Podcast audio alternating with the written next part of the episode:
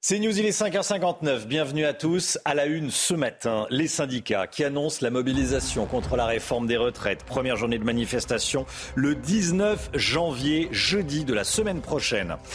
L'âge légal de départ à la retraite sera donc repoussé à 64 ans. Il faudra à terme avoir cotisé 172 trimestres, 43 ans.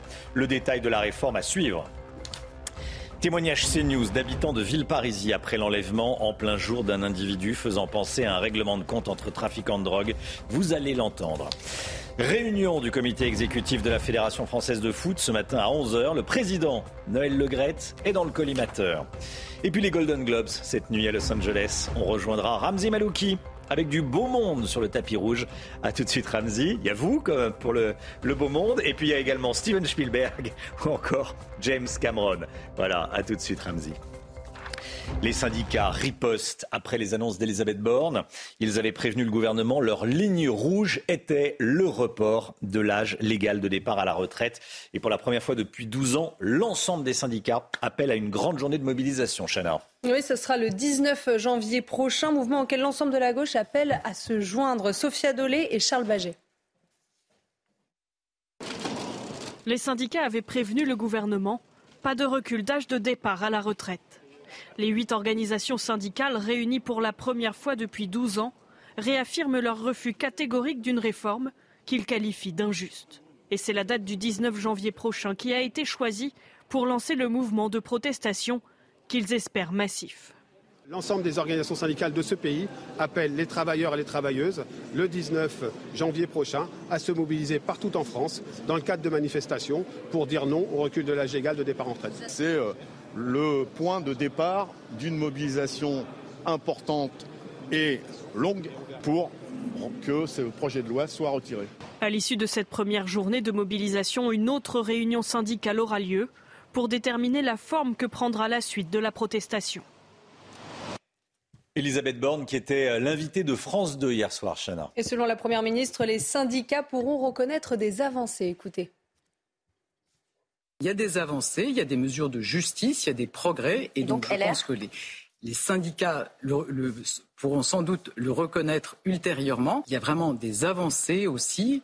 On tient compte des situations de ceux qui ont commencé à travailler tôt, de ceux qui ont des métiers difficiles et on améliore la prise en compte de ces métiers difficiles et on fait beaucoup de prévention de l'usure professionnelle. On a des avancées sur le niveau des pensions pour les futurs retraités, pour les retraités actuels. Donc moi, je souhaite convaincre. Alors après des mois de concertation, l'âge légal de départ à la retraite sera donc bien repoussé de 62 à 64 ans. On va tenter d'y voir plus clair. Concrètement, dès le 1er septembre prochain, il sera progressivement relevé de trois mois par an jusqu'en 2030, ce qui veut dire que la première génération concernée sera celle née après le 1er septembre 1961. Et si vous êtes né après cette date, vous travaillerez jusqu'à 62 ans et 3 mois. Si vous êtes né en 1964, jusqu'à 63 ans. Et si vous êtes né en 1968, vous le voyez, vous travaillerez jusqu'à l'âge de 64 ans. Et concernant euh, les cotisations, la durée de cotisation pour une retraite, une retraite à taux plein sera de 172 trimestres, soit 43 ans. Mais ce n'est pas tout. Pénibilité, carrière longue. On fait le point sur toutes les annonces d'Elisabeth Borne avec Amina Tadem. Principale mesure de la réforme, le recul de l'âge légal de départ à la retraite. À compter du 1er septembre, l'âge légal de départ à la retraite sera relevé progressivement de trois mois par an pour atteindre 64 ans en 2030. Cette réforme prévoit notamment de préserver les dispositifs pour les carrières longues, avec un départ possible à partir de 58 ans pour un début de carrière avant 16 ans, 60 ans pour ceux qui ont commencé entre 16 et 18 ans, ou encore 62 ans pour ceux qui ont commencé à travailler entre 18 et 20 ans et qui ont cotisé au moins 5 trimestres avant ce seuil. En effet, le gouvernement a décidé de mettre au cœur de sa réforme la prise en compte de la pénibilité de certains métiers dans le calcul des droits à la retraite, avec un compte professionnel de prévention élargi. Au passage, la chef du gouvernement confirme la revalorisation de la pension minimum à 1200 euros pour tous les retraités. Les salariés et les indépendants, notamment les artisans et les commerçants, qui ont cotisé toute leur vie avec des revenus autour du SMIC partiront désormais avec une pension de 85% du SMIC net, soit une augmentation de 100 euros par mois. c'est près de 1200 euros par mois dès cette année. La proposition de réforme acte également la fermeture de la plupart des régimes spéciaux. Une question d'équité, dit-elle, qui ne s'appliquera qu'aux nouveaux embauchés désormais affiliés au régime général de retraite. Alors, preuve de l'intérêt ou de l'inquiétude, ou des deux, euh, des Français concernant la réforme des retraites. Et regardez, le site de la CNAV, la Caisse nationale d'assurance vieillesse, était pris d'assaut hier soir. Le site a été momentanément indisponible. Ce matin, tout est rentré dans l'ordre. Certains d'entre vous ont cherché à se connecter dans ces dernières heures. non, pour regarder. Mais euh, voilà, aux alentours de, 20 heures, euh, en, fin, de journée, c'était indisponible. Bon. Euh, vous étiez nombreux à attendre les, annonces du gouvernement. On est allé euh, recueillir vos réactions à Lyon. Non, je suis pas prête. Pourquoi? Parce que je fais 15 heures par jour. Donc de faire ça jusqu'à 70 ans, non. J'ai un peu prévu ça, moi, de toute façon, je suis à mon compte et du coup, je serai obligé de travailler plus longtemps. Je trouve que déjà, au niveau pénibilité de travail, c'est déjà compliqué. Euh, on sera tous claqués à 64 ans, c'est sûr. Tout dépend du métier euh, que je ferai avant de partir à la retraite, mais euh, pas en tant que commerçante. On a des, sociétés qui sont de plus en plus rentables finalement, et en fait, on nous demande de travailler plus, donc je comprends pas tout le temps, non question Twitter que je vous pose ce matin sur le compte Twitter de CNews. Cette réforme, vous êtes pour ou vous êtes contre? Elle est, toute simple, cette question. Vous allez sur le compte Twitter de, de CNews et vous répondez. 77% contre la réforme et donc 23% pour. Est-ce qu'on voit le chiffre? Non, pas encore. Ça vient, ça vient, ça y est, me dit-on. Eh ben voilà, effectivement. non, êtes-vous pour ou contre? Euh, Donc contre 77% et 23% pour cette réforme. Voilà, on va changer, on va marquer euh, pour et contre. Voilà. Mais euh, c'est, euh, vous avez compris. Florian Tardif, maintenant la partie la plus dure commence. Hein. Le gouvernement va devoir convaincre les Français, et on le voit, c'est pas gagné. Oui, c'est ce qu'on appelle la bataille de l'opinion publique. Hmm. Lorsque l'on regarde les sondages, à première vue, on constate qu'au moins euh, trois quarts des Français, on vient de le voir ensemble, sont contre cette réforme proposée euh, par Elisabeth Borne et son gouvernement. Mais que, lorsque l'on interroge plus précisément euh, la population, alors que faut-il faire dans le cas présent? Si vous êtes contre la réforme, c'est plus compliqué. Vous allez le voir. Une majorité estime que le système ne peut continuer de fonctionner comme cela, qu'il faut instaurer une réforme des retraites pour diminuer le déficit, mais tenter également de ramener l'âge légal de départ à la retraite à 60 ans. Des affirmations, vous l'avez compris, contradictoires qui montrent que les Français sont quelque peu déboussolés, quelque peu euh, déboussolés, peu motivés, résignés même, je pourrais dire, puisque lorsque l'on analyse l'un des derniers sondages ELAB sur l'état d'esprit des Français, le mot qui arrive en tête est lassitude devant euh, colère en augmentation de 7 points par rapport à novembre 2022 et même de 21 points par rapport à octobre 2021. Pas sûr donc que les Français se mobilisent massivement dans les prochaines semaines, sauf si cette résignation en main se transforme peu à peu en colère, colère qui finisse par éclater dans la rue. Merci beaucoup Florian Tardy. Voilà, on reviendra sur la sur la réforme des, euh, des, retraites. Dans un instant, avec vous, le Guillot, dans la chronique éco, vous nous euh, parlerez de, de cas particuliers. Hein oui, pour le, départ, l'âge de départ, euh, tous les cas particuliers, tout ce qu'il faut savoir, si vous pouvez partir plus tôt ou pas. On vous montrait hier matin ces images glaçantes, s'il en est, d'un enlèvement en plein jour, dimanche matin, à Villeparisis, en Seine-et-Marne. Les quatre délinquants qui ont mis un homme de force dans le coffre d'une voiture sont toujours introuvables ce matin. Hein. Et sur place, Régine Delfour et Sacha Robin, on peut recueillir le témoignage d'une habitante de Villeparisis. Elle nous raconte son quotidien qui se dégrade de plus en plus, notamment à cause du trafic de drogue, même si je le rappelle, pour le moment, aucun élément ne confirme que cet enlèvement soit lié au trafic. Écoutez. J'aurais jamais pensé que dans cette petite ville... Euh, qui est euh, plutôt agréable à vivre, euh, qu'on en arrive à ce point-là. Ça devient plutôt catastrophique depuis plusieurs années. ce trafic-là, il existe depuis un bon moment. Shit, coke, j'ai même eu des aiguilles dans les bouches d'égout. Les gens, ils dealent dans la rue devant tout le monde, en plein jour. Vous devez avoir quel sentiment par rapport à vos enfants? Bah, c'est très dur de vivre euh, ces périodes-là parce que euh, arrivé à un âge, on, pense pouvoir les laisser tout seuls, mais on s'aperçoit que non, parce qu'on est à l'abri de rien. Vous vous sentez menacé, vous? Tout à fait, bien sûr. Voilà, ce qui s'est passé euh, fait peur et glaçant, effectivement, euh, un dimanche matin à Villeparisis. Euh, voilà, un dimanche matin en, France, une tentative euh, d'enlèvement. Il est 6h09. Noël Legrette, va passer une mauvaise matinée, a priori. Il va être invité à quitter son poste de président de la Fédération française de football. On en parle dans un instant. Cette année, les hommes n'ont pas fini de bouger. Votre programme sport avec Newman. Un COMEX, un comité exécutif de la Fédération française de foot, est organisé ce matin, Chana. Hein. Oui, Le Gret va-t-il quitter son poste de président de la Fédération française de football? C'est la grande question que tout le monde se pose après ses propos polémiques à l'encontre de Zidane. La réunion est donc prévue à 11h ce matin au siège du boulevard de Grenelle à Paris. Augustin Donadieu. Après 11 années à la tête de la présidence de la FFF, Noël Le serait-il en train de vivre ses derniers instants au sommet du football français? La réunion du comité exécutif de la Fédération française de foot ce matin, à l'initiative de son président lui-même, pourrait bien le pousser vers la porte de sortie. Nous, euh, on va écouter le président, ce qu'il a à nous dire. Il fera euh, le point de la, de la situation. je pense que le président, après la publication de l'audit, prendra ses responsabilités s'il doit les prendre. Il prendra sa décision qui peut être celle de, de partir comme elle peut être celle de, rester jusqu'à la fin de son mandat. Depuis ses propos déplacés sur Zinedine Zidane dimanche et les accusations d'harcèlement moral et sexuel dont il fait l'objet, le patron du foot français se retrouve seul. On ne peut pas continuer dans une situation euh, où il y a autant de sorties de route. C'est aussi une pensée que je veux avoir pour nos grands joueurs. Je considère qu'ils méritent mieux que ce qu'ils ont aujourd'hui à la tête de leur fédération. Le COMEX pourrait pousser Noël Legrette vers la sortie, bien que 12 des 14 membres qui le composent doivent leur poste au président historique. Qui pourra remplacer Hugo Lloris en équipe de France et qui pour le remplacer au poste de capitaine notamment aussi. Hein. Bah, et autre grande question du jour, Romain, deux postes sont à pourvoir, donc vous l'avez dit. Alors Mac Maignan de l'AC Milan pourrait bien devenir le nouveau gardien titulaire des Bleus. Les regards sont tournés également vers le vétéran de 37 ans, Steve Mandanda. Et pour porter les Bleus, trois noms ressortent. Naturellement le vice-capitaine Raphaël Varane, mais aussi l'attaquant de l'Atlético Madrid, Antoine Griezmann et même Kylian Mbappé.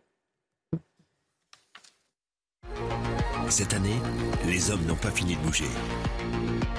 Votre programme sport avec Newman.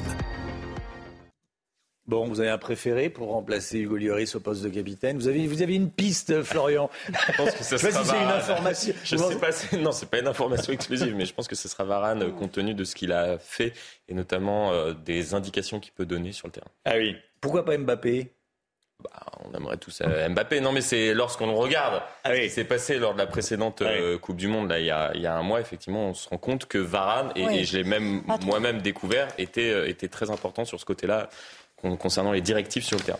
Allez, restez bien avec nous. Dans un instant, on va partir à Los Angeles pour les Golden Globes. Les Golden Globes qui ont fait leur grand retour. Ramzi Malouki est en direct de Los Angeles pour la matinale CNews. A tout de suite.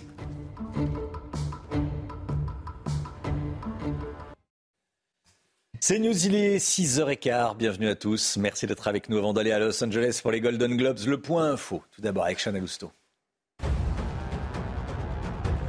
Tout par gel, l'ancien leader de la livraison de surgelés à domicile va être liquidé. Le tribunal de commerce de Lyon doit se prononcer aujourd'hui. C'est la conséquence du nombre de clients qui a été divisé par 4 en 10 ans. 1900 emplois de l'entreprise lyonnaise sont menacés. Vinci signe un nouveau contrat titanesque dans l'éolien offshore. Le groupe s'attaque à la construction de deux plateformes en mer du Nord au large de l'Allemagne. Le montant du contrat est colossal, plus de 4 milliards d'euros. Ces deux plateformes pourront alimenter l'équivalent d'une ville de 4 millions d'habitants et sont prévues pour 2029 et 2030. Le roi Charles III bientôt en visite à Paris. Selon une information du Parisien publiée ce matin, le gouvernement s'active dans les préparatifs. Objectif, une visite d'État du roi d'Angleterre la semaine du 27 mars. L'invitation avait été lancée par Emmanuel Macron pendant les obsèques de la reine. Séquence euh, rare Hier soir, à l'Assemblée nationale, les députés ont adopté non sans mal le projet de loi d'accélération des énergies renouvelables et notamment des, éoliennes en France. Et le système de vote électronique est tombé en panne. Oui, les élus ont dû voter avec des bulletins papier créant quelques scènes euh, cocasses. Chacun devait trouver son nom dans une liasse de bulletins nominatifs, ce qui a créé plusieurs heures de retard. Regardez. Voilà, là, là ça cherche les bulletins parce que évidemment a le meilleur. Et puis là, c'est la queue. Voilà, voilà. C'est hallucinant. Il y a 44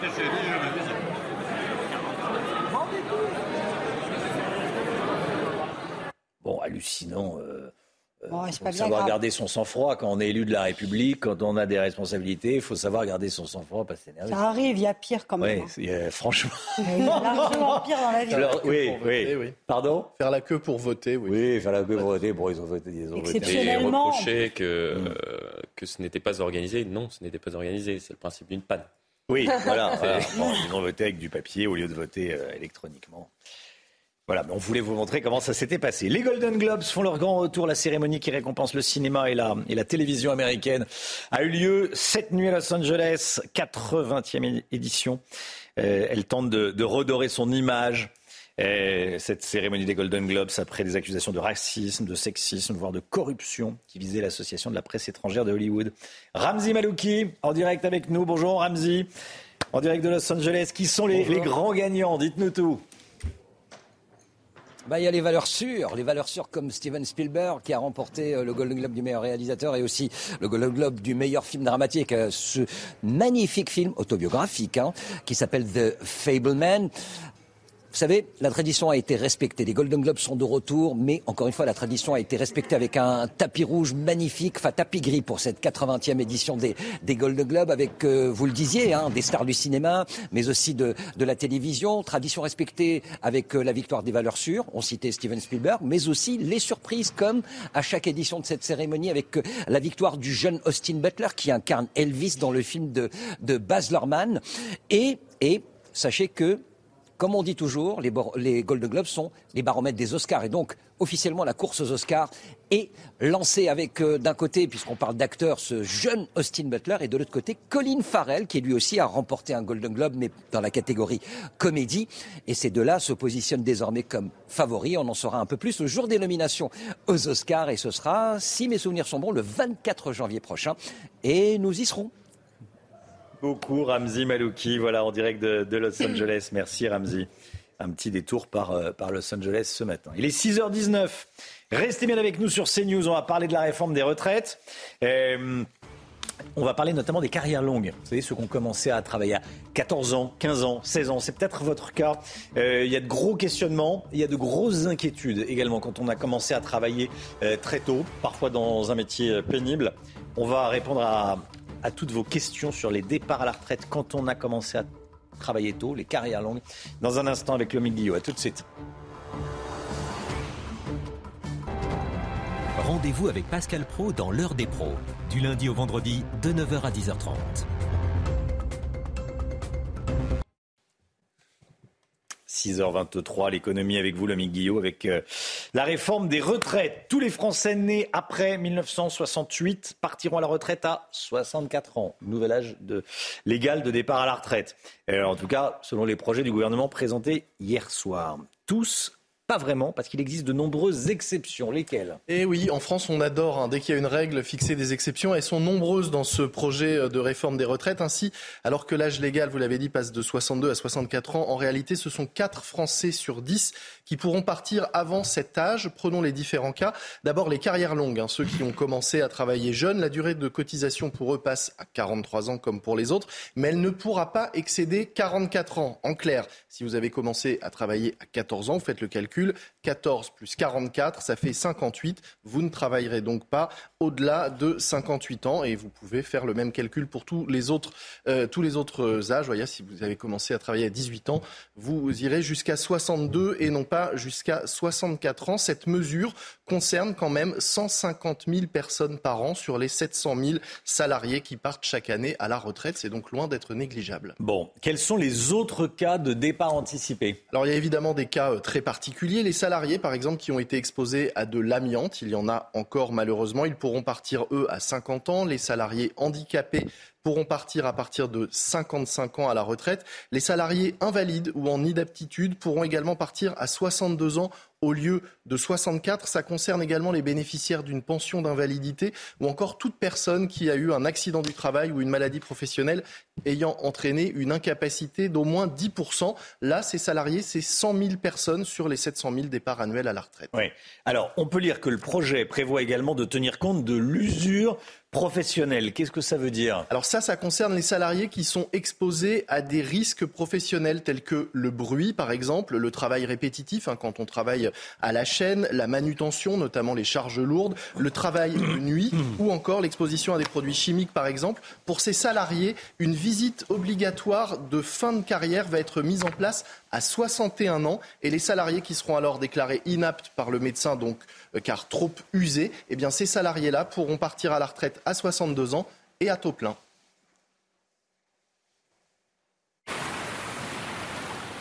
C'était votre programme avec XXL Maison, Mobilier Design et Décoration. Allez, le temps tout de suite, 6h26, le temps avec Alexandra Blanc. La météo avec Groupe Verlaine. Solution de centrale photovoltaïque avec option de stockage pour profiter de la lumière, même en cas de coupure. Alexandra Blanc, si la météo est maussade dans le nord, en revanche, dans le sud, notamment à Cassis, il y a comme un air de printemps. Hein. Oui, en effet, des conditions météo presque printanières du côté de Cassis dans les Bouches du Rhône. Regardez ces images prises hier après-midi sur les régions du Nord. On avait de la pluie et un temps bien nuageux. En revanche, dans le Sud, eh bien, c'était ciel parfaitement dégagé, le tout dans les températures qui restent bien évidemment au-dessus des normales de saison. Ça donne envie d'aller sur cette belle plage de Cassis. Alors, au programme aujourd'hui, eh bien, des conditions météo une nouvelle fois mitigées. La perturbation d'hier est redescendue un petit peu plus au sud. On la retrouve actuellement entre les Charentes, le bassin parisien encore le nord-est. On retrouve en revanche un temps beaucoup plus lumineux, bien évidemment, on vous le disait dans le sud, mais également euh, sur le nord, puisque vous êtes de nouveau à l'arrière de la perturbation. Et donc, conséquence, on va retrouver quelques éclaircies avec néanmoins beaucoup de vent près des côtes de la Manche ou encore sur le sud de la Bretagne. Dans l'après-midi, la perturbation redescend un petit peu plus au sud. Regardez entre les Pyrénées, le Massif central, le Lyonnais ou encore le nord-est du pays. Alors attention, d'une part, au risque d'avalanche sur les Alpes. Et puis attention également, on aura de nouveau de la neige hein, sur le Massif central, euh, sur les Alpes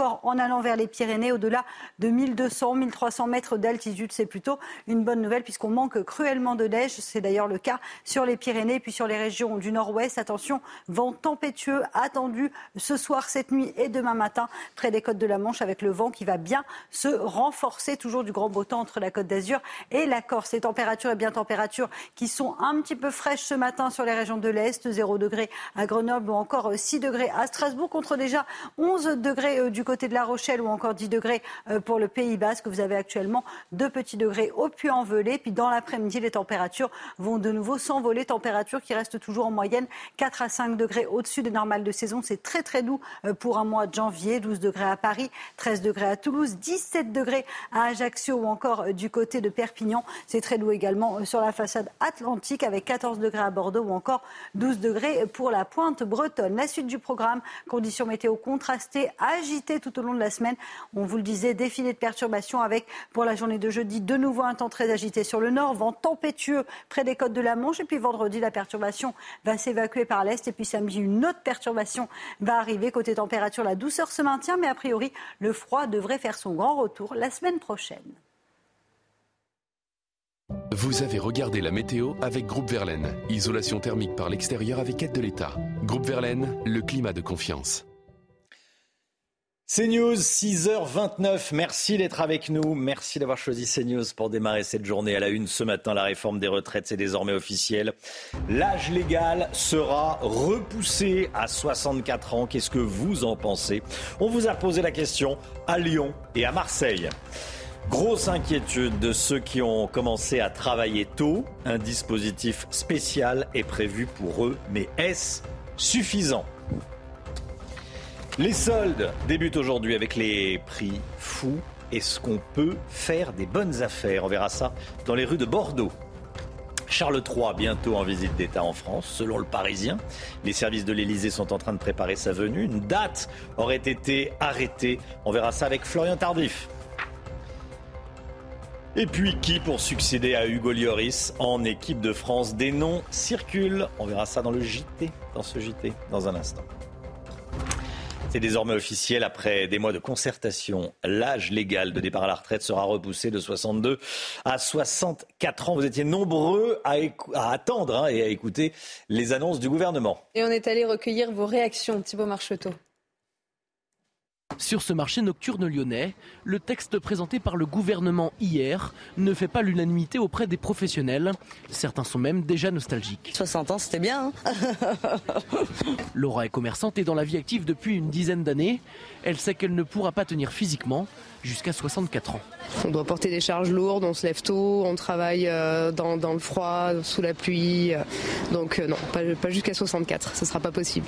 Plus au sud, à Marseille, on n'y va pas par quatre chemins. Certains ont des avis bien tranchés. Des conneries, c'est des conneries, c'est lamentable. Quand d'autres réagissent avec philosophie. On sera concerné un jour, mais écoutez, enfin, je pense que le temps est long. Et d'ici là, il y aura peut-être d'autres gouvernements qui changeront ou pas. Et voir dans les années à venir ce que ça donnera. Ça peut être bien si on aime son métier. Et voilà, si on aime son métier, oui, ça peut être bien. Après, dans certains métiers, ça peut être plus compliqué de travailler jusqu'à aussi tard. Le débat parlementaire devrait commencer début février à l'Assemblée nationale et pourrait être l'occasion d'ajuster certaines mesures. Mais avant cela, la réforme sera présentée en Conseil des ministres le 23 janvier prochain. La question Twitter du jour, réforme des retraites présentée par Elisabeth Borne. Vous êtes pour ou vous êtes contre? Vous êtes contre à 77%, vous êtes pour à 23%. Vous allez sur le compte Twitter de CNews et vous donnez votre avis. On va tenter d'y voir plus clair à propos du report de l'âge légal de départ à la retraite. Concrètement, dès le 1er septembre prochain, il sera progressivement relevé, cet âge légal de départ à la retraite, de trois mois par an jusqu'en 2030. Ce qui veut dire que la première génération concernée sera celle née après le 1er septembre 1961, Chana. Hein. Oui, si vous êtes né après cette date, vous travaillerez jusqu'à 62 ans et 3 mois. Si vous êtes né en 1964, jusqu'à 63 ans. Et si vous êtes né en 1968, vous le voyez, vous travaillerez jusqu'à 64 ans. Et puis concernant les cotisations, la durée de cotisation pour une retraite à taux plein sera de 172 trimestres, soit 43 ans. Alors, la réforme des retraites actera également la fin des principaux régimes spéciaux. Concrètement, les nouveaux embauchés à la RATP, chez EDF ou la Banque de France seront affiliés au régime général dès le 1er septembre prochain. En revanche, pas de changement pour les salariés déjà en poste. Hein. Alors vous en doutez, cette mesure ne fait pas du tout l'unanimité du côté des premiers concernés. Regardez et écoutez ces deux réactions de la RATP. Euh, Madame Borne veut euh, nous faire plonger dans le piège de la clause du grand-père, c'est-à-dire refuser l'injustice pour nous, mais l'accepter euh, pour les générations futures. C'est intolérable. on sera vent debout à la RATP contre cette réforme. On va travailler à construire un mouvement d'ampleur et qui ne sera pas des journées saute-mouton, parce que les journées saute-mouton diluent le mécontentement dans le temps, alors que nous, les salariés de la RATP, nous avons envoyé un message très clair, c'est que s'ils rentraient dans l'action, euh, comme ça se l'est passé en 2019-2020, ce sera pour un mouvement dur. Bon, regardez les, régimes spéciaux maintenus. Les régimes des professions libérales, des avocats, des marins, de l'Opéra de Paris et de la Comédie Française. Bon, oui, l'Opéra de Paris, on ne va pas danser jusqu'à 64 ans. Enfin, on peut danser, mais peut-être pas sur la scène de l'Opéra de Paris. Euh, les marins, on comprend. La Comédie Française, on comprend. Bon, c'est vrai que le régime spécial de la Banque de France, comment ça se justifiait, tiens, le Guillaume de vieilles habitudes. Ce sont des régimes qui ont été mmh. créés avant la sécurité sociale et qui ont perduré. Oui, ouais, à la Banque de France, on n'est pas éreinté quand on travaille à la Banque de France. Sauf si on transporte les lingots, mais je suis pas sûr. ça concerne la majorité des salariés. Effectivement, effectivement. Allez, le début des soldes d'hiver, c'est aujourd'hui avec les prix. Euh, incroyable qui grimpe, qui grimpe, qui grimpe. Il y a probablement de bonnes affaires à faire à partir de ce matin. Hein. Oui, puisque au début du mois, il y avait déjà certains magasins qui avaient commencé à proposer des réductions. Antoine Estève et Jérôme Rampenou sont allés auprès des commerçants bordelais pour assister aux derniers préparatifs. Remise spéciale, vente privée, rabais de 30 à 50% Depuis le début du mois, dans le centre piétonnier de Bordeaux, les boutiques sont déjà entrées dans une période de promotion. Dans ce magasin de vêtements et accessoires, on est prêt pour les soldes mais la directrice estime que ça va démarrer tout doucement. Ça fait quelques années que les gens ne viennent plus sur la première semaine, mais plutôt en fin de soldes, parce que c'est là où ils veulent du, ils sont assurés d'avoir du moins 50, ils vont avoir du moins 70. Mais euh, en début de période de soldes, comme on est plutôt sur du moins 30, généralement les gens c'est pas là qu'ils viennent. En cette période de crise et d'inflation galopante, tout le monde y va de son petit conseil pour faire des économies.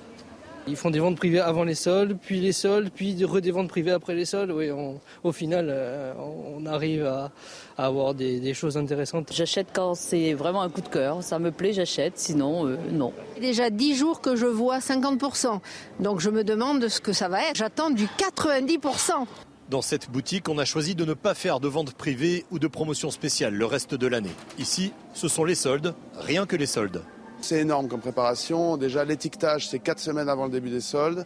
Après, on ferme deux jours, on remet le magasin tout en libre service parce qu'on a des, voilà, on peut vendre jusqu'à 2000 paires sur les cinq premiers jours. La plupart des commerçants admettent que les soldes sont toujours une bonne occasion de vendre les fins de série. Ils estiment même que c'est 25 à 30% de leur chiffre d'affaires annuel en moyenne. Voilà, des rabais bienvenus. Qui fait les soldes autour de la table? Oh, Moi, je pense. non, tous. Toujours, oui, oui, on, regarde. On regarde s'il y a une bonne, euh, une bonne affaire à faire. On peut repérer. On, a l'impression de gagner de l'argent alors qu'on en dépense. C'est assez bien résumé. C'est assez bien résumé. Bon, le roi Charles III va-t-il bientôt venir en visite d'État à Paris? Selon une information du Parisien, ce matin, le gouvernement s'active pour organiser la rencontre on parle même de fin mars. L'invitation avait été lancée par le président de la République pendant les obsèques de la reine, Florian Tardif. Qu'est-ce qu'on sait de ce projet? Oui, selon nos confrères du Parisien, on s'active euh, pour euh, préparer en coulisses cette visite d'État au royal. Donc, première visite de ce type qui n'est pas rien, Romain, puisqu'il s'agit euh, du plus haut degré de, de, visite entre deux pays pour Charles III. Ce serait donc un signal fort qui serait envoyé ici. Un député de la majorité cité par le journal explique ainsi que cette visite serait l'occasion de montrer l'attachement séculaire de son pays le pays donc de Charles III, le Royaume-Uni, au nôtre par-delà le Brexit et de s'inscrire dans la continuité euh, familiale, tout simplement parce que Elisabeth II était francophile et francophone, même elle parlait très bien euh, le français. Au programme, une un dîner d'État hein, au sein de, de cette visite d'État, comme le veut l'usage, un passage par les autres lieux de pouvoir, comme l'Assemblée nationale par exemple, une rencontre également avec la maire de Paris pourrait également avoir lieu et une visite symbolique dans un hôpital ou une école, explique-t-on au sein euh, du journal euh, Le Parisien. Un programme parallèle serait aussi en préparation entre Brigitte Macron et la reine consort. Pas de date officielle hmm. euh, dévoilée, même si on aurait arrêté la semaine du 27 mars prochain, selon toujours nos confrères du Parisien. Alors, Camilla, et Brigitte Macron mmh. euh, côte à côte pour euh, effectuer quelques, quelques visites à Paris. Bon, on va, on va suivre ce, on va suivre ce, projet de, visite de, Charles III. 6h37, le sport tout de suite avec Hugo Lloris, euh, donc qui part à la retraite. Hein, on en parlait hier. Qui pour le remplacer en équipe de France? On en parle tout de suite. Cette année, les hommes n'ont pas fini de bouger. Votre programme sport avec Newman. Deux postes sont à pourvoir en équipe de France, celui de gardien et celui de capitaine, qui étaient occupés tous les deux par Hugo Lloris. Alors Marc Maignan de l'AC Milan pourrait bien euh, devenir le nouveau gardien titulaire des Bleus. Les regards sont tournés également vers le vétéran de 37 ans, Steve Mandanda. Et pour porter les Bleus, trois noms ressortent naturellement. Le vice-capitaine Raphaël Varane, l'attaquant de l'Atlético Madrid Antoine Griezmann et pourquoi pas Kylian Mbappé. Alors on va regarder le programme de la Ligue 1 avec le PSG qui joue ce soir. On va le regarder, ce, programme, les enjeux de la 18e journée. Est-ce qu'il va apparaître ou pas? Le voici, le voilà, regardez. Ajaccio, Reims à 19h, 3, Marseille, PSG, Angers, Allez, le Dakar. Euh, le Dakar 2023 et le triplé pour Sébastien Loeb. Le, Français a remporté hier une troisième étape. Hein. Oui, 3 minutes et 7 secondes derrière lui. Le Lituanien Zala est en troisième place du, podium. Le Français Gerlin Chichery. Sébastien Loeb n'est plus qu'à 19 minutes du Brésilien Lucas Moares en deuxième position du classement général. Et puis les qualifications à, l'Open d'Australie, bonne nouvelle pour les Français. Oui, Benoît Paire s'est qualifié en 3-7 contre euh, le Brésilien Puccinelli de Almeida. Score final 6-4, 6-7, 7-5. Côté dames, c'est Kristina Mladenovic qui a dominé l'Australienne Madison Inglis. Victoire 6-3, 3-6, 6-4. Cette année, les hommes n'ont pas fini de bouger. Votre programme sport avec Newman. C'est News, il est 6h40. Bienvenue à tous. Merci d'être avec nous. Dans un instant, on va continuer à parler de la réforme des retraites. Euh, vous avez peut-être cherché à vous connecter hier soir sur le site internet de la Caisse nationale d'assurance vieillesse pour regarder euh, le nombre de trimestres dont vous disposez. C'est dire euh, l'intérêt des Français pour la retraite, pour cette réforme. L'âge de départ est, repoussé à 64 ans.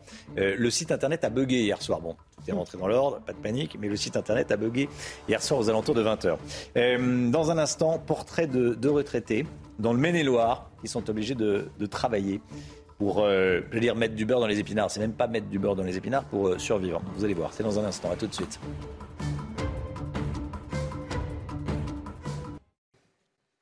C'est News, il est 7h moins le quart. Bienvenue à tous et merci d'être avec nous. On va continuer à parler de la réforme des retraites, bien sûr, mais tout d'abord le point info, tout ce qu'il faut savoir dans l'actualité avec vous, Chana Lousteau. Noël Legrette va-t-il quitter son poste de président de la Fédération française de football? C'est la grande question que tout le monde se pose après ses propos polémiques à l'encontre de Zidane. Il doit s'entretenir ce matin avec le comité exécutif de la FFF à 11h. Noël Legrette devrait prendre une décision après cette réunion. La guerre en Ukraine, la ville de Kharkiv a une nouvelle fois été la cible de bombardements russes cette nuit. Les dégâts et le nombre de victimes sont toujours inconnus pour le moment. Ces explosions interviennent quelques heures seulement après la visite de la chef de la diplomatie allemande à Kharkiv. Et puis en Californie, les violentes tempêtes ont fait 17 morts. Les pluies torrentielles frappaient encore l'État américain cette nuit. Un petit garçon de 5 ans est toujours porté disparu. Les autorités ont dû suspendre leurs recherches à cause de la météo et la situation ne devrait pas s'améliorer ces prochains jours. 110 000 foyers sont privés d'électricité et plus de 30 000 foyers ont dû être, ont euh, évacués. Les syndicats ripostent hein, après les annonces d'Elisabeth Borne. Ils avaient prévenu le gouvernement. Leur ligne rouge était le report de l'âge légal de départ à la retraite. Pour la première fois depuis 12 ans, l'ensemble des syndicats euh, appellent à une grande mobilisation et à une journée de grève le 19 janvier prochain. C'est-à-dire que ce n'est pas ce jeudi-là, c'est jeudi en 8, jeudi de la semaine prochaine, mouvement auquel l'ensemble de la gauche a appelé à se joindre. Et vous, est-ce que vous craignez une mobilisation d'ampleur? On vous a posé la question. Non, non, honnêtement, non, ça me fait pas peur. Je suis pas tellement affecté par euh, cette grève. Je n'ai pas peur d'une grosse grève, j'espère la grève. Euh, oui, j'aimerais bien, et puis s'il y a, moi j'y participerai aussi. Écoutez, un, j'espère pas, parce que le monde entier se moque de nous en permanence. Sachez-le, on a des, vraiment des bénéfices en France qui sont absolument ultra précieux, et le monde entier rit qu'on en demande encore encore. Voilà, il y a tous les points de vue. Il y a ce monsieur qui dit j'espère la grève. Voilà, il y a tous les points de vue, toutes les opinions. la pension minimum pour les carrières complètes va être revalorisée. Elle sera relevée à 85% du SMIC net, soit près de 1200 euros euh, par mois. Pour une carrière complète, hein, quelqu'un qui a travaillé tout au long de sa vie, pas de trou dans la carrière, et qui a été payé au salaire minimum. Euh, une mesure donc étendue à près de 2 millions de retraités actuels. Donc c'est valable pour les futurs retraités et pour les retraités actuels, Chana. Cette annonce devrait soulager ceux qui perçoivent une toute petite retraite. C'est le cas d'Alain et Claudette, un couple de retraités euh, du Maine-et-Loire, avec une pension de 500 et 700 euros par mois. Ils n'ont pas d'autre choix que de continuer à travailler. Michael Chailloux. Trois matinées par semaine, Alain et Claudette, 65 et 64 ans, distribuent des prospectus publicitaires dans plusieurs communes du Maine-et-Loire.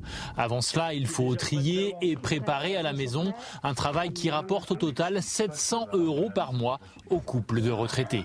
On n'aurait pas ça, ben, je sais pas comment on ferait. J'ai toujours travaillé depuis l'âge de 15 ans et aujourd'hui, euh, arriver à la retraite pour toucher euh, un salaire de misère, enfin une retraite de misère. Claudette perçoit une pension de 500 euros par mois. Toute sa vie, elle a été aux côtés de son mari, éleveur laitier. Mon versement de retraite agricole de 782 euros 44 centimes. On ne le vit pas très bien. On voudrait qu'on le soit euh, disons que, le gouvernement prenne conscience que c'est vraiment des, tarifs trop bas pour euh, des années de travail. À deux pas de la maison, sur ses anciennes terres agricoles, Alain a installé un potager sous une serre, bien plus qu'un loisir pour ce couple qui a échappé de peu au surendettement. C'est une nécessité parce que bon bah euh, vu l'augmentation des légumes et tout, c'est pratique d'avoir euh, ce qu'il faut sous la main, voilà quoi. Selon les données de France Stratégie, 500 000 personnes continuent de travailler après la retraite dans notre pays, un chiffre qui devrait doubler d'ici 2040.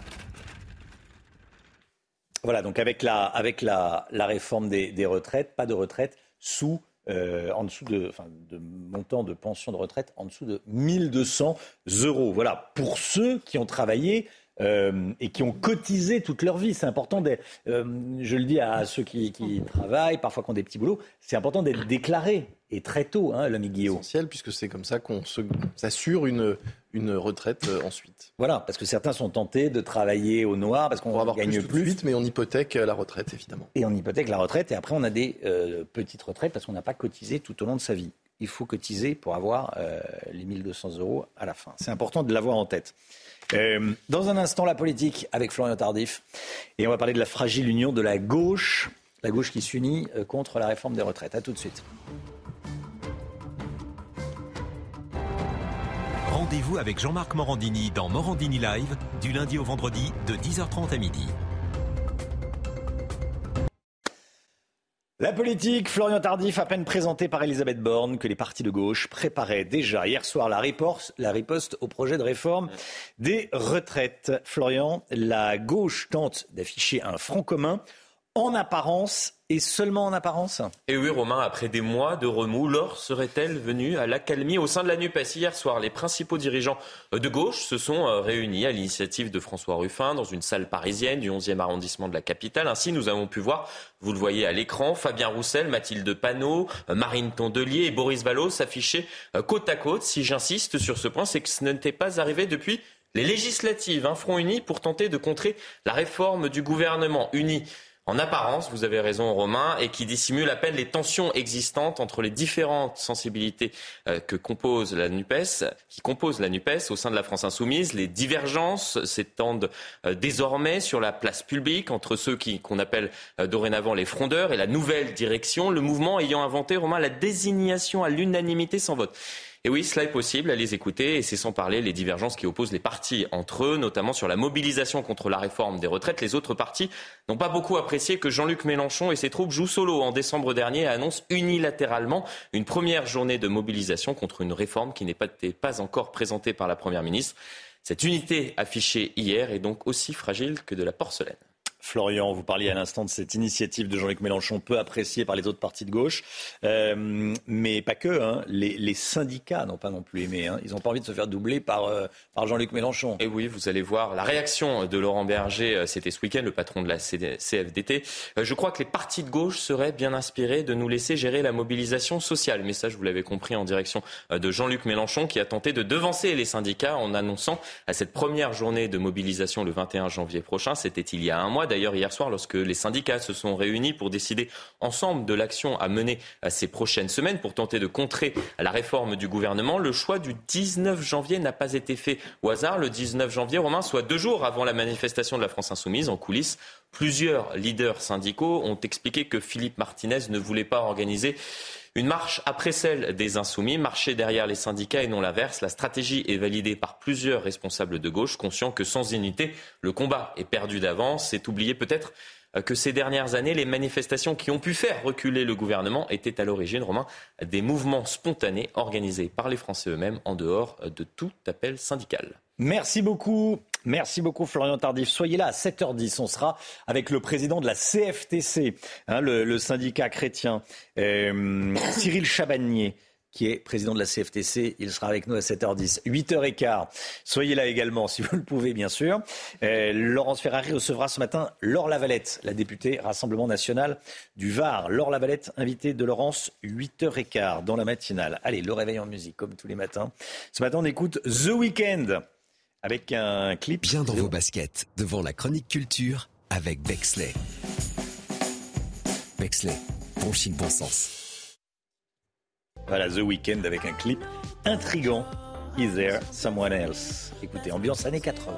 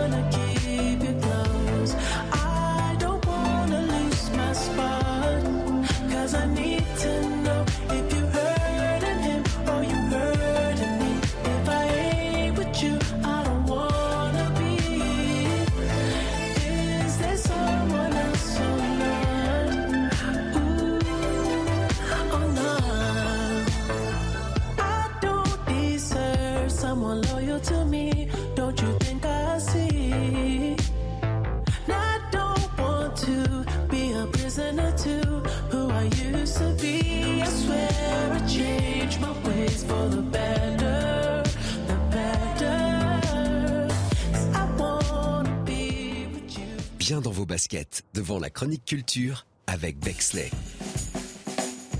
Bexley, bon chic, bon sens. Le temps tout de suite avec Alexandra Blanc qui va nous emmener en Savoie. La météo avec Groupe Verlaine. Solution de centrale photovoltaïque avec option de stockage pour profiter de la lumière, même en cas de coupure. Direction la Savoie avec vous Alexandra Blanc, la Savoie où il va neiger ce matin de nouveau.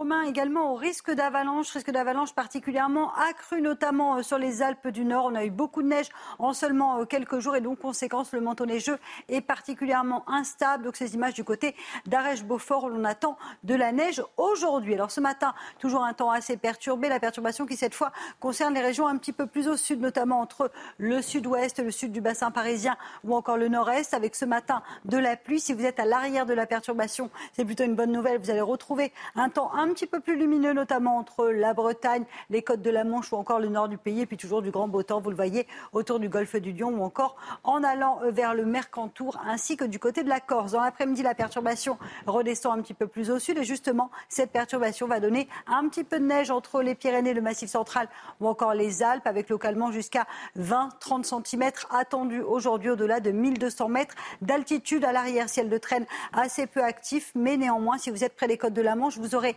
d'une part de la grisaille, mais surtout des vents tempétueux entre cet après-midi, ce soir, cette nuit et surtout euh, demain matin avec euh, des rafales de l'ordre de 80 à 90 km par heure. Côté température, eh bien, c'est contrasté. Si vous êtes à Grenoble, 0 degré. Si vous êtes à La Rochelle, 11 degrés. C'est le grand écart selon la ville où vous vous trouvez. Et puis dans l'après-midi, les températures restent globalement assez douces pour la saison. 14 degrés euh, pour Bordeaux, en moyenne 12 degrés entre la Touraine et le bassin parisien, 13 degrés du côté de Nantes et localement 17 degrés entre Perpignan et Ajaccio. Température toujours largement au-dessus des normales de saison. La suite du programme est bien un temps agité, flux océanique et donc conséquence, défilé de perturbations tout au long de la semaine. Jeudi, beaucoup de vent sur les régions du nord avec de la grisaille, du soleil dans le sud et puis jeudi, perturbation qui s'évacue, vent tempétueux sur le nord. Samedi, nouvelle perturbation, le tout dans de la douceur. Finalement, il faudra attendre à partir de dimanche lundi pour retrouver du froid. Et oui, la semaine prochaine s'annonce beaucoup plus hivernale au nord comme au sud.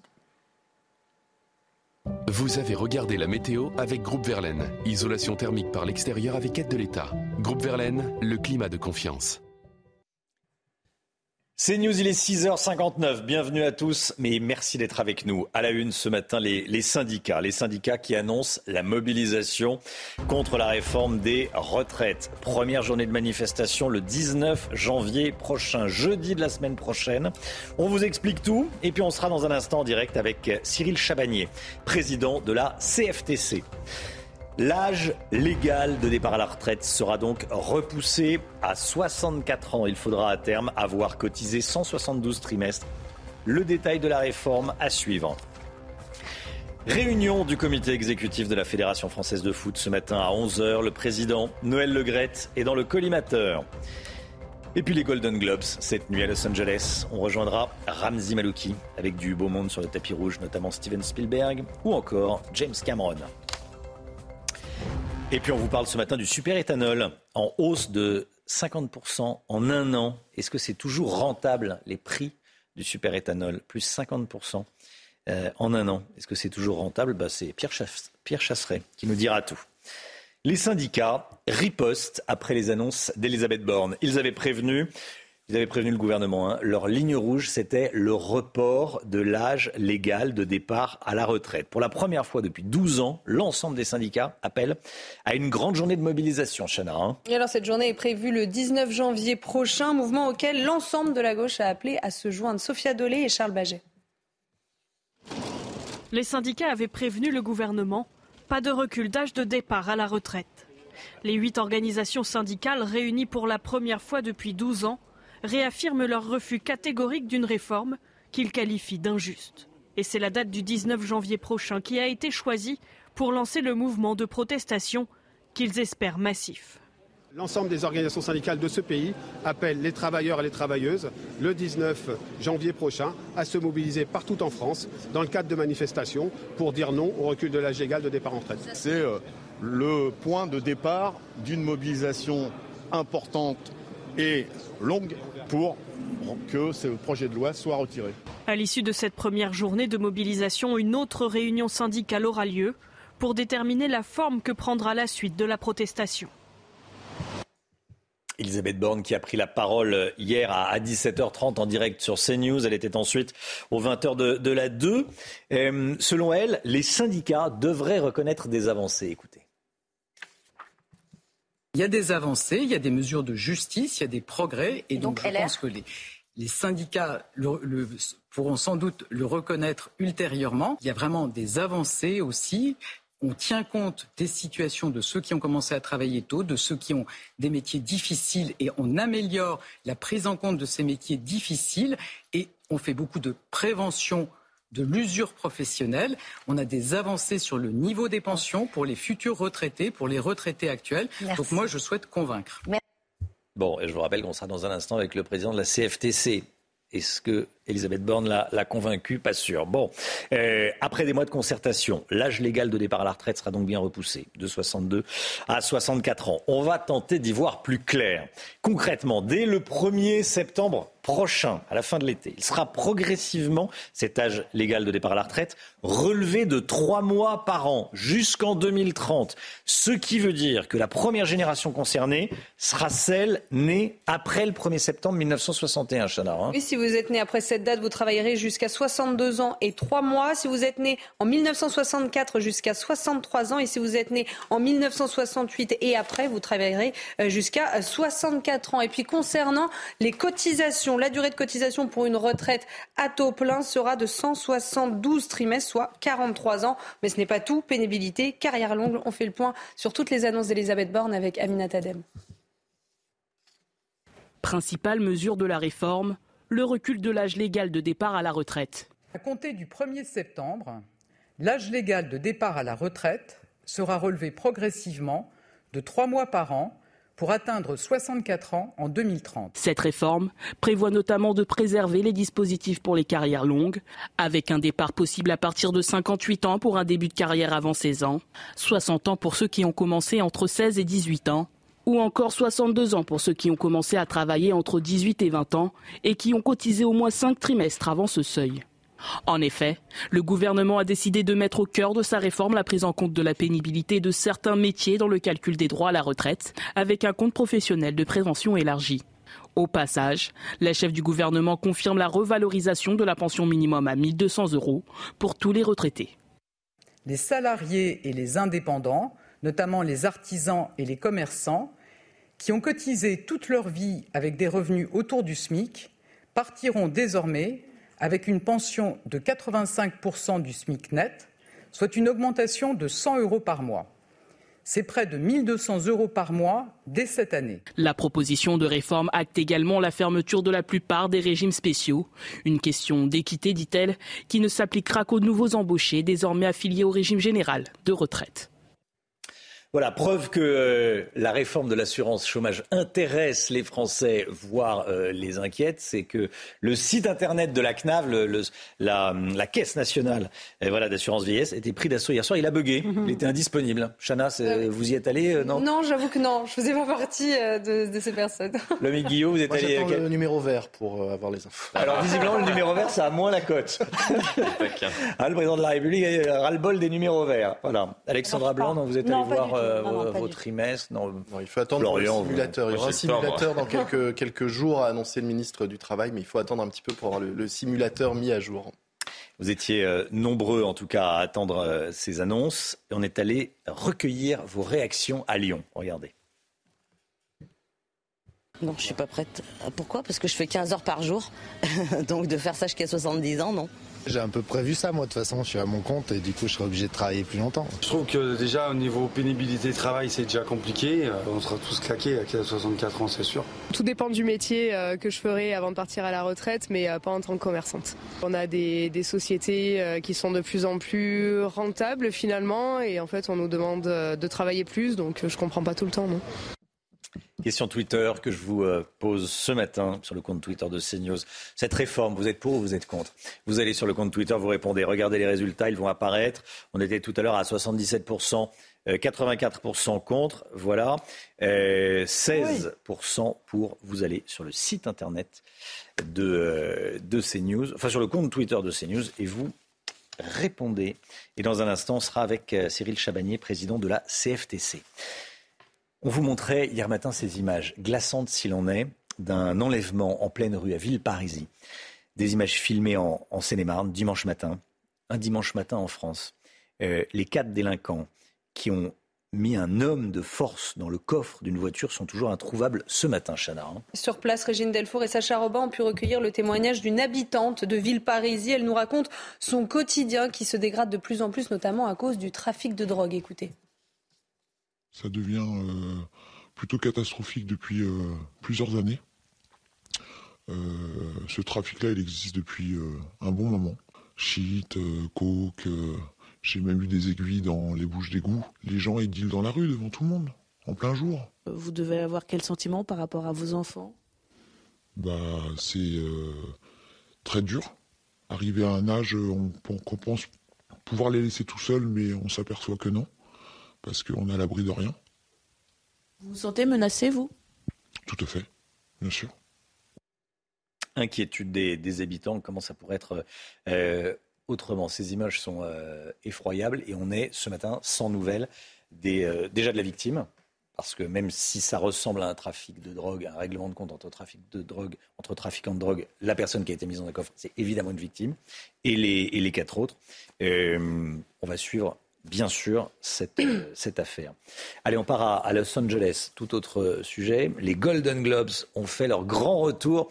Hier soir, la cérémonie euh, qui récompense le cinéma et la télévision américaine a, lieu, a eu lieu cette nuit à Los Angeles. Oui, pour cette 80e édition, Steven Spielberg a remporté le prix du meilleur réalisateur avec son film The Fablemans. Et ce film a d'ailleurs également remporté le, prix du meilleur film dramatique. Et puis l'acteur Austin Butler a créé la surprise en remportant le prix du meilleur acteur pour son interprétation dans Elvis. Ça lance la course aux Oscars, donc entre Austin Butler et le deuxième lauréat de la soirée, Colin Farrell. Voilà, le voilà le Elvis. Mm. Le Elvis, ça dure deux heures et demie. Il hein, faut avoir euh, le du film. Temps. Faut avoir du temps. Faut avoir du temps. Et 7h09, le sport. Noël Legrette euh, devrait passer une mauvaise matinée. Cette année, les hommes n'ont pas fini de bouger. Votre programme sport avec Newman. Noël Legrette va-t-il quitter son poste de président de la Fédération française de foot? La question est au minimum posée. Hein. Eh oui, il doit s'entretenir ce matin avec le comité exécutif de la Fédération française de foot. La réunion est prévue à 11h au siège du boulevard de Grenelle à Paris. Augustin Donadieu. Après 11 années à la tête de la présidence de la FFF, Noël Legrette serait-il en train de vivre ses derniers instants au sommet du football français? La réunion du comité exécutif de la Fédération française de foot ce matin, à l'initiative de son président lui-même, pourrait bien le pousser vers la porte de sortie. Nous, euh, on va écouter le président, ce qu'il a à nous dire. Il fera euh, le point de la, situation. je pense que le président, après la publication de l'audit, prendra ses responsabilités s'il doit les prendre. Il prendra sa décision qui peut être celle de partir comme elle peut être celle de, rester jusqu'à la fin de son mandat. Depuis ses propos déplacés sur Zinedine Zidane dimanche et les accusations d'harcèlement moral et sexuel dont il fait l'objet, le patron du foot français se retrouve seul. On ne peut pas continuer dans une situation euh, où il y a autant de sorties de route. C'est aussi une pensée que je veux avoir pour nos grands joueurs. Je considère qu'ils méritent mieux que ce qu'ils ont aujourd'hui à la tête de leur fédération. Le COMEX pourrait pousser Noël Legrette vers la sortie, bien que 12 des 14 membres qui le composent doivent leur poste au président historique. Bon, première question, est-ce que Noël Legrette va rester à la présidence de la Fédération française de foot? Deuxième question, qui pour remplacer Hugo Lloris dans son poste de, gardien de but de l'équipe de France et dans son poste de capitaine également. Hein. Alors d'abord pour son poste de gardien, hmm. Mike Maignan de l'AC Milan pourrait bien euh, devenir le nouveau gardien titulaire des Bleus. Les regards sont tournés également vers le vétéran de 37 ans, Steve Mandanda. Et pour porter les Bleus, trois noms ressortent naturellement le vice-capitaine Raphaël Varane et puis il y a aussi l'attaquant de l'Atlético Madrid, Antoine Griezmann et pourquoi pas, autre hypothèse, Kylian Mbappé. Kylian Mbappé, oui. Bah... Trop jeune. Trop jeune. trop peu mm. expérimenté. C'est pas un patron, enfin, c'est pas encore un, cadre au niveau. Enfin, l'autorité, à mon avis, mm. euh, irait plutôt à Antoine Griezmann ou à plutôt Varane, peut-être. Mm. Varane s'est comporté pendant la Coupe du Monde comme un capitaine. Hein. Des, euh, des joueurs cadres. Sinon, on pourrait mettre Noël Le Gret dans les buts parce qu'en ce moment, il n'en rate pas une. Donc, pas mal. Euh, il appréciera. Effectivement, il n'en rate pas une, donc. Il ferait un bon, euh, il ferait un bon gardien de but. un bon capitaine. Merci Lomic pour votre analyse. Pour votre analyse. Cette année, les hommes n'ont pas fini de bouger. Votre programme sport avec Newman. La réforme des retraites, les syndicats sont très remontés, sont surtout très unis en tout cas pour euh, dire non à ce projet de réforme. On sera dans un instant avec le président de la CFTC, Cyril Chabagnier. Merci d'être avec nous, merci d'avoir choisi CNews pour parler ce matin. Cyril Chabagnier, président de la CFTC en direct dans la matinale. À tout de suite.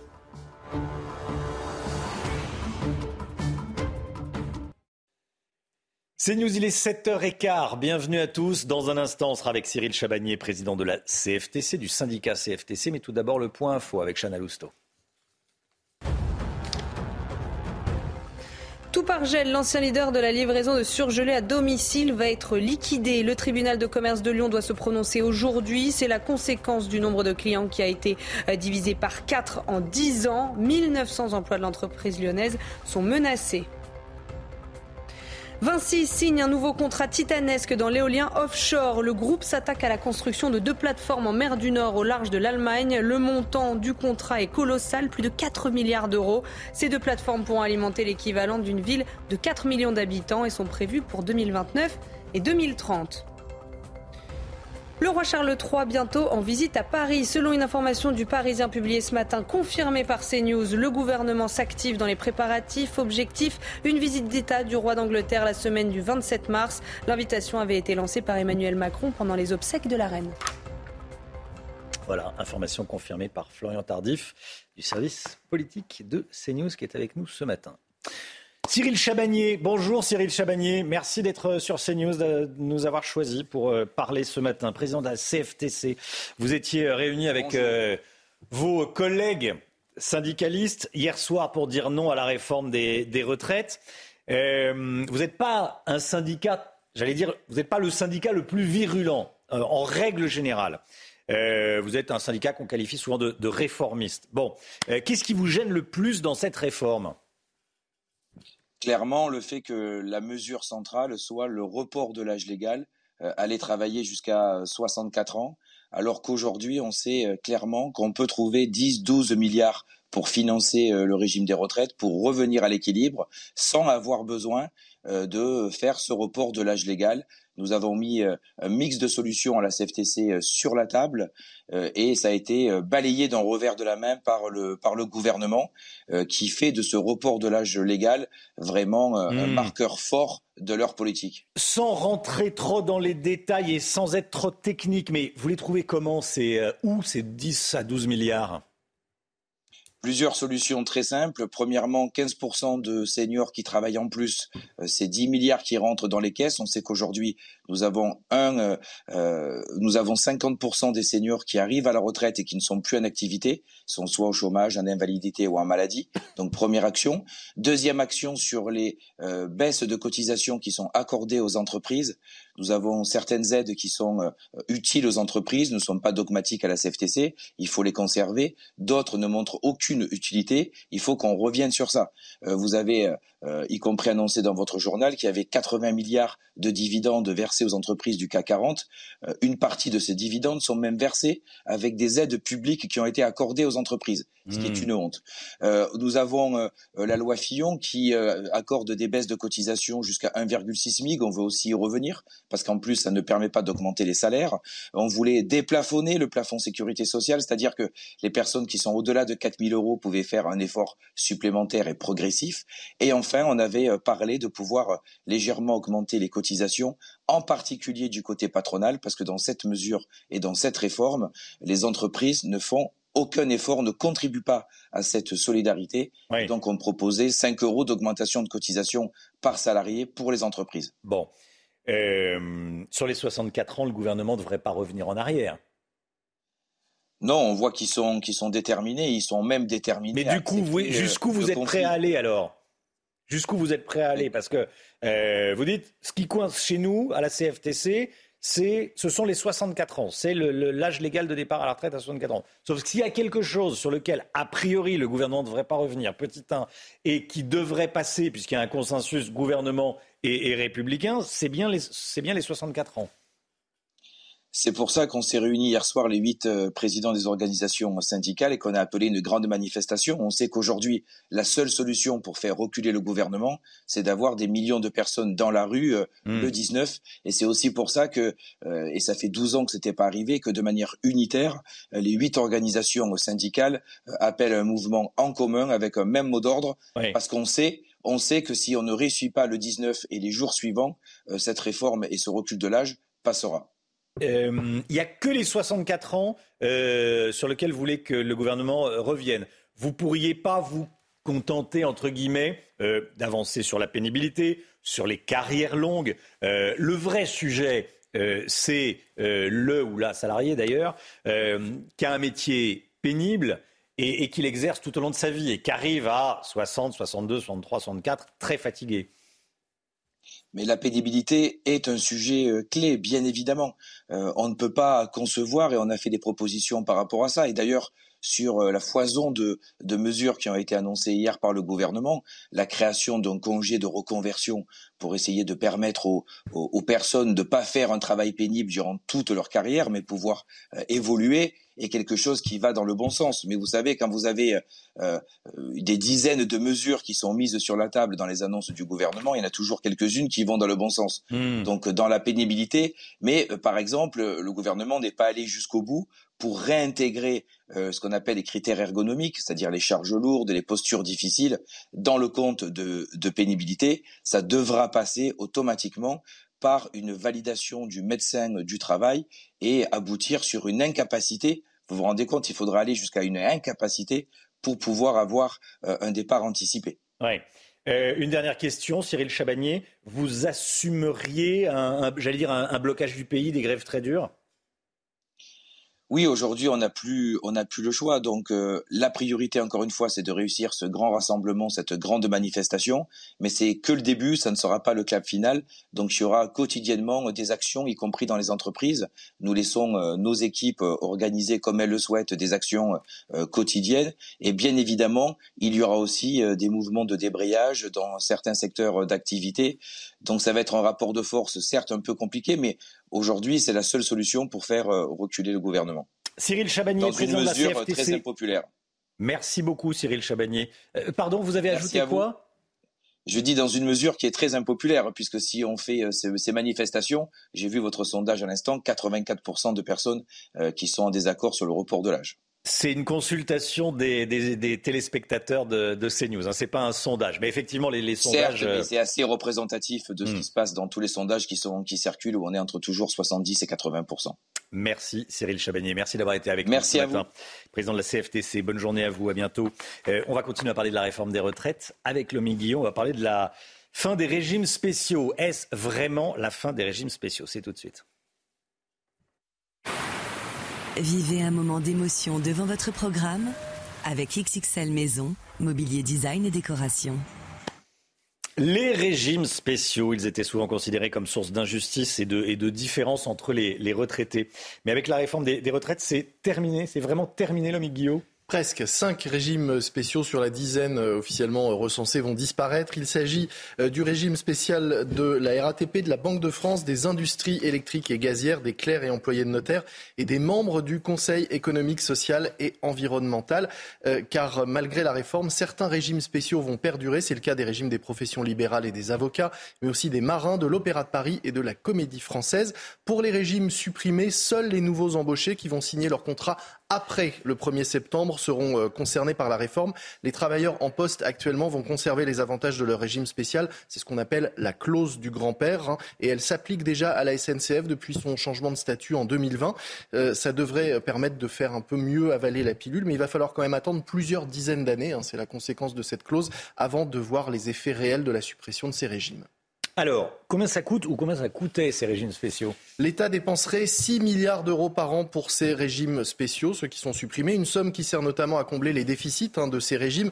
Ils ne s'autofinancent pas puisque, par définition, ils sont plus généreux que le régime général et donc plus coûteux. D'autant que les bénéficiaires de ces régimes sont nombreux. Hein. À, la, RATP, le régime spécial concerne 40 000 salariés. Dans les industries électriques et gazières, c'est 170 000 pensionnés. En tout, les trois régimes principaux représentent 300 000 cotisants qui seront donc demain 300 000 retraités à bénéficier encore de ces régimes.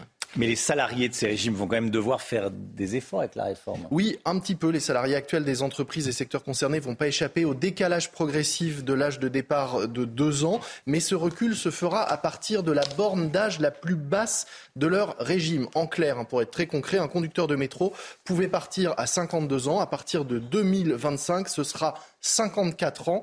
C'est plus juste, mais ce n'est pas toujours tout à fait égalitaire. C'était votre programme avec XXL Maison, mobilier design et décoration. Avec les régimes spéciaux, certains. Spécial. C'est spécial. c'est bien résumé. Les régimes spéciaux, c'est spécial. Effectivement, on se demande pourquoi il y a un régime spécial.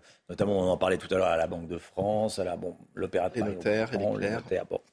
7h25, euh, restez maintenant avec nous. Premier jour des soldes aujourd'hui. Les commerçants vous attendent. Les commerçants euh, veulent évidemment vendre leurs marchandises. Des rabais bienvenus pour les clients.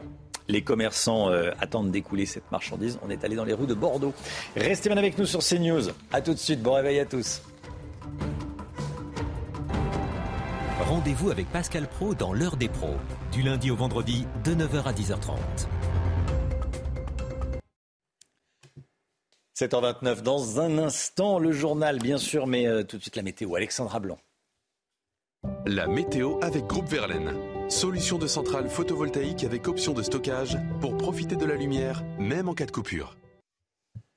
Quel temps pour aujourd'hui, Alexandra Blanc?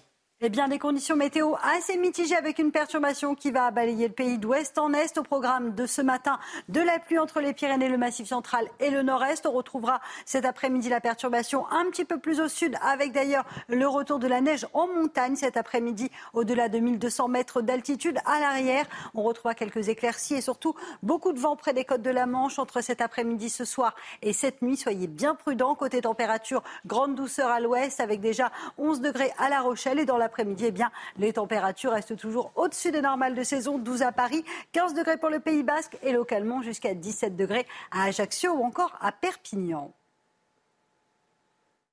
Vous avez regardé la météo avec Groupe Verlaine. Isolation thermique par l'extérieur avec aide de l'État. Groupe Verlaine, le climat de confiance. C'est News, il est 7h30. Merci d'être avec nous à la une ce matin. La réforme des retraites, évidemment. C'est désormais officiel. L'âge légal sera repoussé à 64 ans. L'âge légal de départ à la retraite repoussé à 64 ans. Qu'est-ce que vous en pensez? On vous a posé la question à Lyon et à Aix. Grosse inquiétude de ceux qui ont commencé à travailler tôt. Un dispositif spécial est prévu pour eux. Mais est-ce suffisant? On sera dans un instant avec un salarié du bâtiment. A tout de suite. Les soldes débutent aujourd'hui avec les prix fous qu'on constate tous. Est-ce qu'on peut faire de bonnes affaires? On verra ça dans les rues de Bordeaux. Charles III bientôt en visite d'État en France, selon le Parisien. Les services de l'Élysée sont en train de préparer sa venue. Une date aurait été arrêtée. On verra ça avec Florian Tardif. Et ce matin, euh, Chloé Ronchin avec nous, journaliste euh, culture à cnews.fr. Bonjour Chloé. Vous allez nous parler ce matin d'un concert de Queen en version symphonique. Ce sera à 7h50, un peu avant 8h. C'est désormais officiel. Après des mois de concertation, l'âge légal de départ à la retraite sera repoussé de 62 à 64 ans, Chana. Et vous étiez nombreux à attendre les annonces du gouvernement. On est allé recueillir vos réactions, Thibault Marcheteau. Sur ce marché nocturne lyonnais, le texte présenté par le gouvernement hier ne fait pas l'unanimité auprès des professionnels. Certains sont même déjà nostalgiques. 60 ans, c'était bien. Hein Laura est commerçante et dans la vie active depuis une dizaine d'années. Elle sait qu'elle ne pourra pas tenir physiquement jusqu'à 64 ans. On doit porter des charges lourdes, on se lève tôt, on travaille euh, dans, le froid, sous la pluie. Euh, donc euh, non, pas, jusqu'à 64, ce ne sera pas possible. Plus au sud, à Marseille, on n'y va pas par quatre chemins. Certains ont des avis bien tranchés. Des conneries, c'est des conneries, c'est lamentable. Quand d'autres réagissent avec philosophie. On sera concerné un jour, mais écoutez, enfin, je pense que le temps est long. Et d'ici là, il y aura peut-être d'autres gouvernements qui changeront ou pas. Et voir dans les années à venir ce que ça donnera. Ça peut être bien si on aime son métier. Et voilà, si on aime son métier, oui, ça peut être bien. Après, dans certains métiers, ça peut être plus compliqué de travailler jusqu'à aussi tard. Le débat parlementaire devrait commencer début février à l'Assemblée nationale et pourrait être l'occasion d'ajuster certaines mesures. Mais avant cela, la réforme sera présentée en Conseil des ministres le 23 janvier prochain. Et je vous pose la question ce matin sur le compte Twitter de CNews. Vous êtes pour ou vous êtes contre cette réforme? Contre à 85%, pour à 15%. Ce n'est pas un sondage, mais bien une consultation. Vous allez sur le compte Twitter de CNews et vous répondez.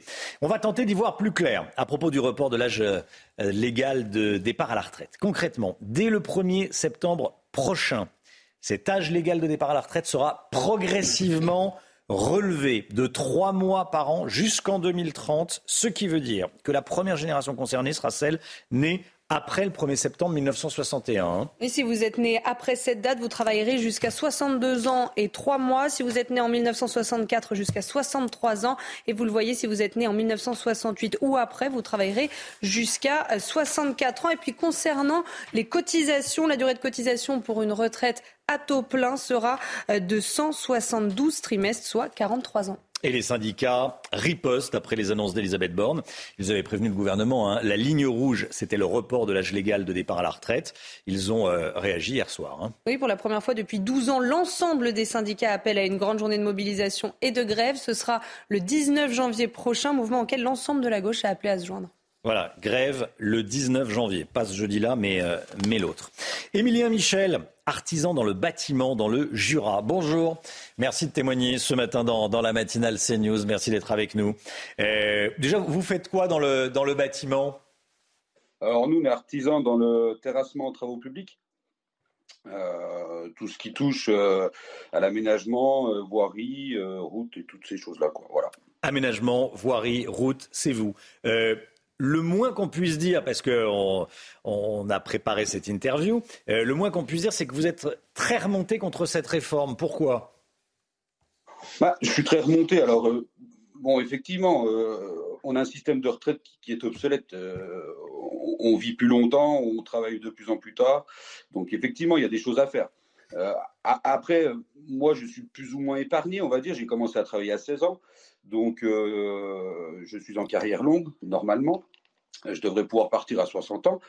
Euh, mais tout étant qu'il faut quand même que je cotise 44 ans euh, au lieu de 43 parce que pour, pour 16 ans 60 ans ça fait 44 ans donc je vois pas pourquoi je devrais partir avec 44 trimestres au lieu de 43 bon déjà ça ça m'interpelle et puis après, euh, les régimes spéciaux. Alors, ok, je ne vais pas me faire des amis, mais on, s'attaque aux régimes spéciaux. Mais, ces régimes spéciaux, ils sont quand même toujours spéciaux. Aujourd'hui, euh, certains vont partir à, 57 ans, d'autres à 60, d'autres à 48. Euh, dans, la fonction publique, hein, c'est dans la fonction publique, et effectivement, euh, les régimes spéciaux perdurent. C'est pas la fin des régimes spéciaux, puisque vous avez raison, parce que euh, ceux qui se font embaucher aujourd'hui, demain, après-demain, et, pour les, mois qui viennent, jusqu'à ce que la loi soit, soit votée, bénéficient encore de ces régimes spéciaux. Donc ces régimes spéciaux, ils vont perdurer sur une génération, en gros, sur une trentaine, sur une trentaine d'années. En revanche, ceux qui seront embauchés après, donc on va dire à partir de la fin de l'année, à partir du milieu de l'année, l'été, euh, bénéficieront plus de ces, de ces régimes euh, spéciaux. Euh, ça, là-dessus, vous avez raison. Vous avez le sentiment qu'on tape surtout sur ceux qui travaillent le plus? Ah bah bien sûr, euh, enfin je veux dire aujourd'hui c'est les retraites, mais hier c'était c'est les cotisations. Enfin moi ce qui, ce qui m'embête le plus c'est que nous, qui, alors nous, euh, je parle d'un ensemble, hein, je, je, Hmm. qui travaillons, qui travaillons par tous les temps, euh, chaud, froid, euh, euh, des métiers qui sont relativement pénibles. Un maçon euh, qui, qui a commencé à 18 ans, à 60 ans, euh, c'est une personne qui est cassée. Euh, Travailler dehors, porter des charges lourdes. euh, je je pense qu'on peut pas se rendre compte. Je pense qu'à un moment donné, nous, on a un gouvernement qui, pour moi, est déconnecté. Quand on est assis sur un fauteuil pendant 40 ans de sa vie, je dis pas que c'est pas pénible, c'est pénible mentalement, mais physiquement, euh, euh, une personne de 60 ans qui a fait 40 ans de bureau, une personne de 60 ans qui, qui a fait 40 ans de, de- de- de travaux manuels n'est pas fatigué de la même manière. Euh, donc après, euh, euh, bien sûr qu'on est énervé parce que parce qu'à 60 ans, il va nous rester quoi? À 64 ans, il va nous rester quoi? On aura cotisé toute notre vie euh, pour, payer quoi Notre cercueil? Parce qu'à la fin, euh, c'est ce qui va se passer. À 64 ans, faut pas rêver. euh, notre vie, elle est, elle est faite. Il va nous rester quoi? Donc on aura cotisé toute notre vie pour payer qui? En fait, c'est ça le problème. Pour payer qui Quoi Comment? Euh, on, on a un âge maximum de 67 ans. Quoi qu'on ait fait, c'est-à-dire que celui euh, qui n'a pas fait grand-chose de sa vie, alors désolé, hein, mais euh, va quand même partir à 67 ans. Euh, alors que nous, euh, qui avons travaillé pendant 44 ans, on va partir à 64. Ouais. Je- je- non, il y, a- il y a certaines choses que j'ai du mal à, à saisir. Voilà. Merci beaucoup, Émilien Michel. Merci d'avoir témoigné. Euh, c'est vrai que vous, vous- je vais vous dire, vous êtes, euh, vous représentez euh, et vous dites ce que pensent tous les salariés dans le bâtiment et euh, la majorité des salariés dans le bâtiment et tous ceux qui ont un métier euh, pénible. Effectivement, déjà, vous allez, vous allez cotiser un petit peu plus longtemps. Euh, merci beaucoup, Émilien Michel. Bon courage et bonne journée. Euh, le milieu, c'est vrai. Oui, 44, 44 ans ans. quand on a commencé avant 18 ans. Oui. Bon, on a une année de plus de cotisation. Comment ça se Sans doute euh, à vérifier, mais parce Mm. que les, les années avant 18 ans ne sont pas cotisées au même, au même niveau. Souvent, on est en apprentissage ou on n'a qu'un un pourcentage du SMIC avant 18 ans. Mm. C'est sans doute lié à, à cette, cette raison. Le début des soldes d'hiver, c'est aujourd'hui peut-être une bonne occasion pour faire des économies dans cette euh, période d'inflation, Chana. hein. Et d'autant plus qu'au début du mois, certains magasins avaient déjà commencé à proposer des réductions. Antoine Estève et Jérôme Rampenou sont allés auprès de commerçants bordelais pour assister aux derniers préparatifs. Remise spéciale, vente privée, rabais de 30 à 50% Depuis le début du mois, dans le centre piétonnier de Bordeaux, les boutiques sont déjà entrées dans une période de promotion. Dans ce magasin de vêtements et accessoires, on est prêt pour les soldes, mais la directrice estime que ça va démarrer tout doucement. Ça fait quelques années que les gens ne viennent plus sur la première semaine, mais plutôt en fin de solde, parce que c'est là où ils veulent du, ils sont assurés d'avoir du moins 50, ils vont avoir du moins 70. Mais euh, en début de période de solde, comme on est plutôt sur du moins 30, généralement les gens c'est pas là qu'ils viennent. En cette période de crise et d'inflation galopante, tout le monde y va de son petit conseil pour faire des économies.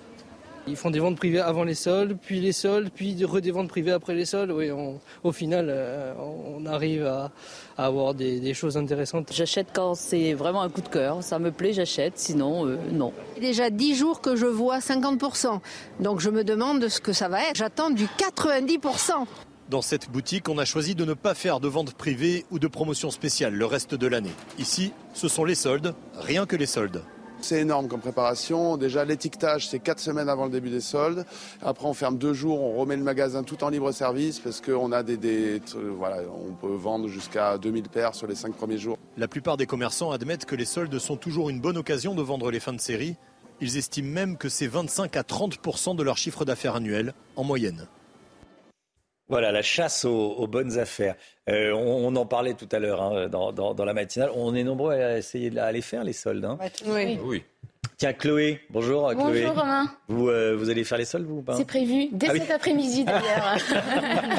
Avec du tac au tac. Mais je hein, perds avez- pas de temps. Vous perdez pas de temps, vous avez raison. à Chloé, mais les, les hommes dépensent plus en général pendant les soldes. Ils frappent un grand coup fort et ils achètent tout d'un coup pour la saison qui vient. Donc c'est euh, plusieurs paires de chaussures. On achète euh, oui, pour, euh, pour les, les mois qui viennent. Quoi. Effectivement, en c'est vrai que les hommes euh, aiment a priori moins faire les courses euh, et acheter des, acheter des vêtements. Ça dure longtemps. Et... La patience. Je parle peut-être que pour moi. hein. Bon, allez, le roi Charles III, bientôt en visite à Paris. Selon une information publiée ce matin, le gouvernement s'active pour organiser la rencontre. On parle de, de fin mars. C'est une information que vous avez confirmée, hein, euh, euh, Florian Tardif. L'invitation avait été lancée par Emmanuel Macron pendant les obsèques de la reine. Florian, qu'est-ce qu'on sait de ce projet de visite d'État qui a été annoncé dans le Parisien ce matin et confirmé par, euh, vous? Oui, tout à fait. Première visite de ce type pour Charles III depuis qu'il a accédé au trône. Elisabeth II en avait eu euh, cinq euh, lorsqu'elle était euh, reine, dont la dernière remontée en 2014. C'était pour les 70 ans du d Une visite d'État, c'est le plus haut degré, dans, le plus élevé dans le cadre d'une réception comme cela d'un invité, soit d'un dirigeant d'un pays concerné ou d'un chef de gouvernement. Ce sera le cas ici avec Charles III. Qui dit visite d'État dit dîner d'État, comme le veut l'usage. Un passage au programme donc euh, euh, par d'autres lieux de pouvoir est également prévu normalement selon nos confrères du Parisien comme l'Assemblée nationale rencontre également avec la, la, maire de Paris. Une visite symbolique pourrait également être organisée dans un hôpital ou une école et un programme parallèle serait en préparation pour Brigitte Macron et la reine consort Camilla. Pas de date officielle dévoilée pour l'heure. Ce n'est qu'une option me dit-on mais en coulisses on s'active vous l'avez compris on avance la semaine du 27 mars prochain pour une réception potentiellement donc de Charles III. Merci beaucoup Florian Tardif, 7h42. Restez bien avec nous dans un instant. Dans un instant, l'écho avec euh, l'ami Guillaume. On va parler des retraites. On va continuer à parler des retraites. Dans quel cas partirez-vous plus tôt? C'est important. C'est dans un instant, juste après la petite pause pub. À tout de suite. C'est News, il est 8h moins le quart. Merci d'être avec nous dans un instant. L'écho, on va voir dans quel cas on peut partir à la retraite de façon anticipée. Mais tout d'abord, le point info, Chana Lousteau. Noël Legret va-t-il quitter son poste de président de la Fédération française de football? C'est la grande question que tout le monde se pose après ses propos polémiques à l'encontre de Zidane. Il doit s'entretenir ce matin avec le comité exécutif de la FFF à 11h. Noël Legret devrait prendre une décision après cette réunion. La guerre en Ukraine, la ville de Kharkiv a une nouvelle fois été la cible de bombardements russes cette nuit. Les dégâts et le nombre de victimes sont toujours inconnus pour le moment. Ces explosions interviennent quelques heures seulement après la visite de la chef de la diplomatie allemande à Kharkiv. Et puis en Californie, les violentes tempêtes ont fait 17 morts. Les pluies torrentielles frappaient encore l'État américain cette nuit. Un petit garçon de 5 ans est toujours porté disparu. Les autorités ont dû suspendre leurs recherches à cause de la météo et la situation ne devrait pas s'améliorer ces prochains jours. 110 000 foyers sont privés d'électricité et plus de 30 000 ont dû être évacués. Moment d'émotion devant votre programme avec XXL Maison, mobilier design et décoration. Avec la réforme des retraites, tous les Français nés après 1968 partiront à la retraite à 64 ans au minimum pour avoir une retraite à taux plein. Tous pas vraiment, parce qu'il existe de nombreuses exceptions, le Méguillot. Lesquelles? Eh oui, c'est la spécialité française, ajouter des exceptions à la règle, et il y en a un certain nombre dans ce projet de réforme des retraites. Ainsi, alors que l'âge légal, vous l'avez dit, va passer de 62 à 64 ans, en réalité, ce sont 4 Français sur 10 qui pourront partir avant cet âge. Prenons les différents cas. D'abord, il y a évidemment les carrières longues pour ceux qui ont commencé à travailler jeunes. La durée de cotisation passe à 43 ans, mais elle ne pourra pas excéder 44 ans. En clair, hein, si vous avez commencé à travailler à 14 ans, faites le calcul, 14 plus 44, ça fait 58.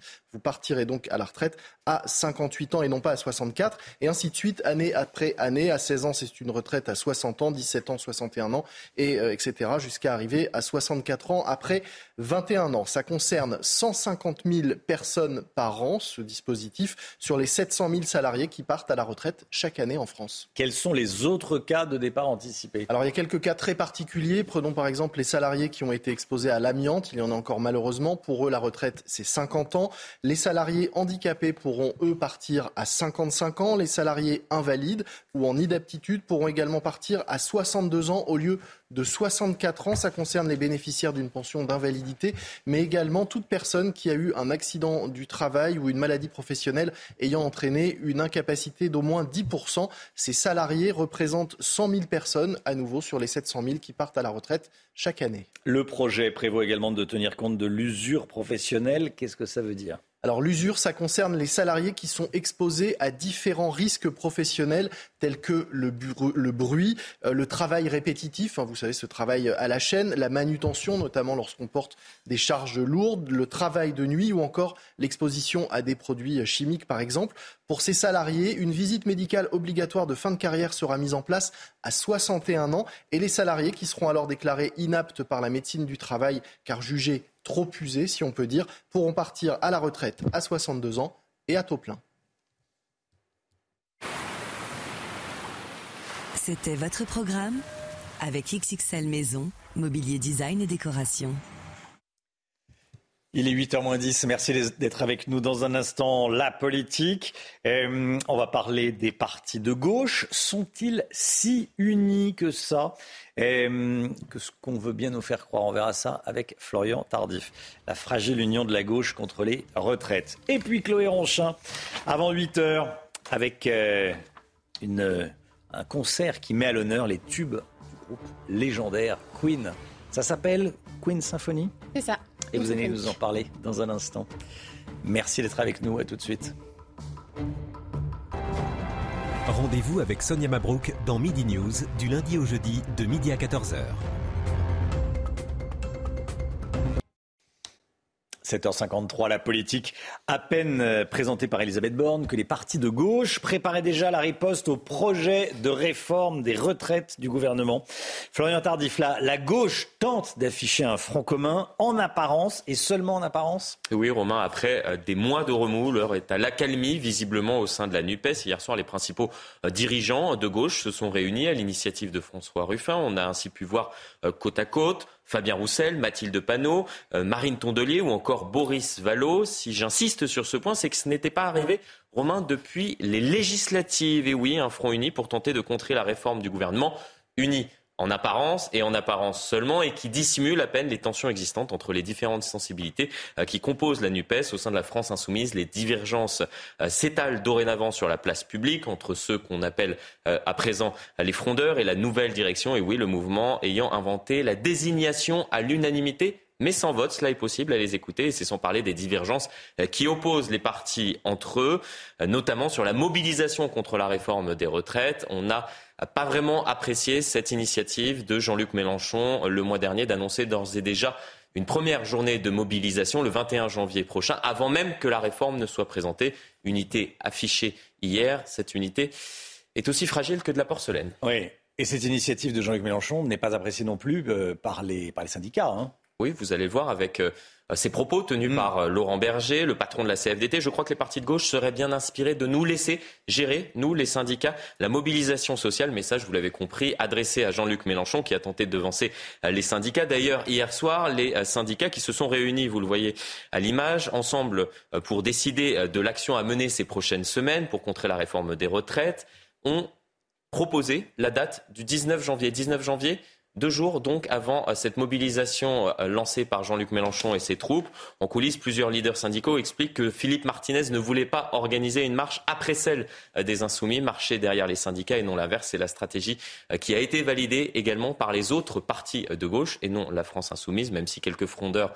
ont accepté l'idée, conscients donc que cette unité et sans unité, cette unité est essentielle et que sans unité, le combat est perdu d'avance. C'est oublié peut-être que ces dernières années, je ne vais pas rappeler notamment le mouvement des Gilets jaunes, les manifestations qui ont fait reculer le gouvernement étaient à l'origine des mouvements spontanés organisés par les Français et les Français eux-mêmes, sans les syndicats et sans les politiques. Florian Tardif, merci Florian. 8h15, soyez là.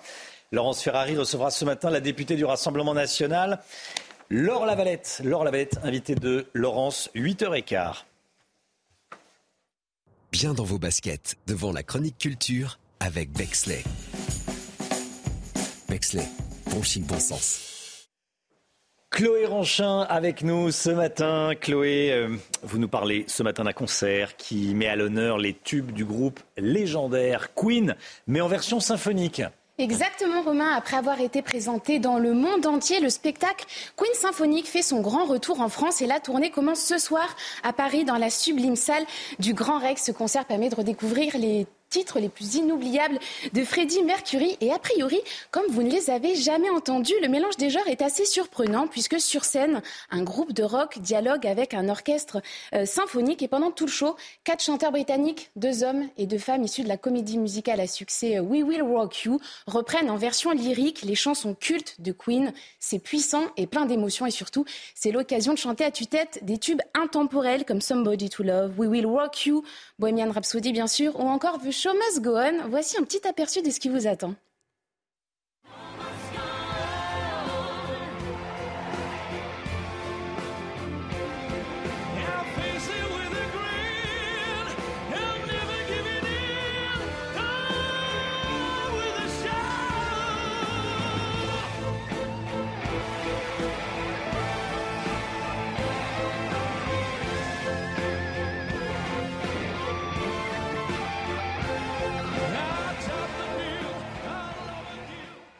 Voilà, et donc les riffs de guitare électrique se mêlent aux instruments classiques et on ne peut pas s'empêcher de danser ou de taper du pied. Ah oui, je vous confirme, on n'en doute pas. Euh, ce concert promet de donner des frissons aux fans, aux fans de Queen, bien sûr. Euh, si on n'est pas à Paris, est-ce qu'on pourra quand même en profiter? Tout à fait, Romain. Les artistes se produisent donc ce soir au Grand Rex à Paris. Puis Queen Symphonique partira en tournée dans toute la France jusqu'en février prochain. Les chanteurs étaient déjà venus en France en 2019 et le succès était tel qu'ils ont décidé de remettre ça. Et le collectif passera notamment par Nantes, Bordeaux, Lyon, Marseille, Lille ou encore Montpellier. Merci beaucoup, euh, Chloé Ronchin. Queen Symphonique. Euh, redonnez-nous les dates. Au Grand Rex à Paris ce soir, puis en tournée dans toute la France jusqu'en février. Il y a de quoi. Euh, il y a de quoi aller, aller les voir. Exactement. Merci beaucoup, Chloé. Bien dans vos baskets, devant la chronique culture avec Bexley. Bexley, bon chic, bon sens. Cette information qui tombe à l'instant, euh, qui va apparaître bien sûr en, euh, en, bas de votre écran. Des blessés à l'arme blanche, gare du Nord à Paris. Euh, l'agresseur a été interpellé. Euh, c'est une euh, information qui tombe à l'instant des blessés à l'arme blanche, gare du Nord à Paris, agresseur interpellé, on vous dit tout. Dans le journal de 8 heures, bien sûr. Le temps, Alexandra Blanc. La météo avec Groupe Verlaine. Solution de centrale photovoltaïque avec option de stockage pour profiter de la lumière, même en cas de coupure. Ravi de vous retrouver avec des conditions météo assez mitigées. Une nouvelle fois aujourd'hui, la perturbation d'hier redescend un petit peu plus au sud et on va la retrouver cet après-midi principalement entre les Pyrénées, le Massif central ou encore le nord-est et en passant également par le Lyonnais avec au programme de la pluie mais également de la neige au-delà de 1200, 1300 mètres d'altitude. À noter également le risque d'avalanche qui se maintiendra sur les Alpes et puis si vous êtes près des côtes de la Manche, attention, retour de vent tempétueux avec de la grisaille tout au long de l'après-midi. Les températures, eh bien les températures très douces pour la saison. 12 degrés à Paris, 15 degrés pour le Pays Basque ou encore 17 degrés à Perpignan ainsi que du côté d'Ajaccio. Et puis pour la journée de demain, un temps assez mitigé, toujours de la grisaille sur le nord. Le vent se maintiendra près des côtes de la Manche, plein soleil dans le sud, le tout dans les températures toujours extrêmement douces pour la saison.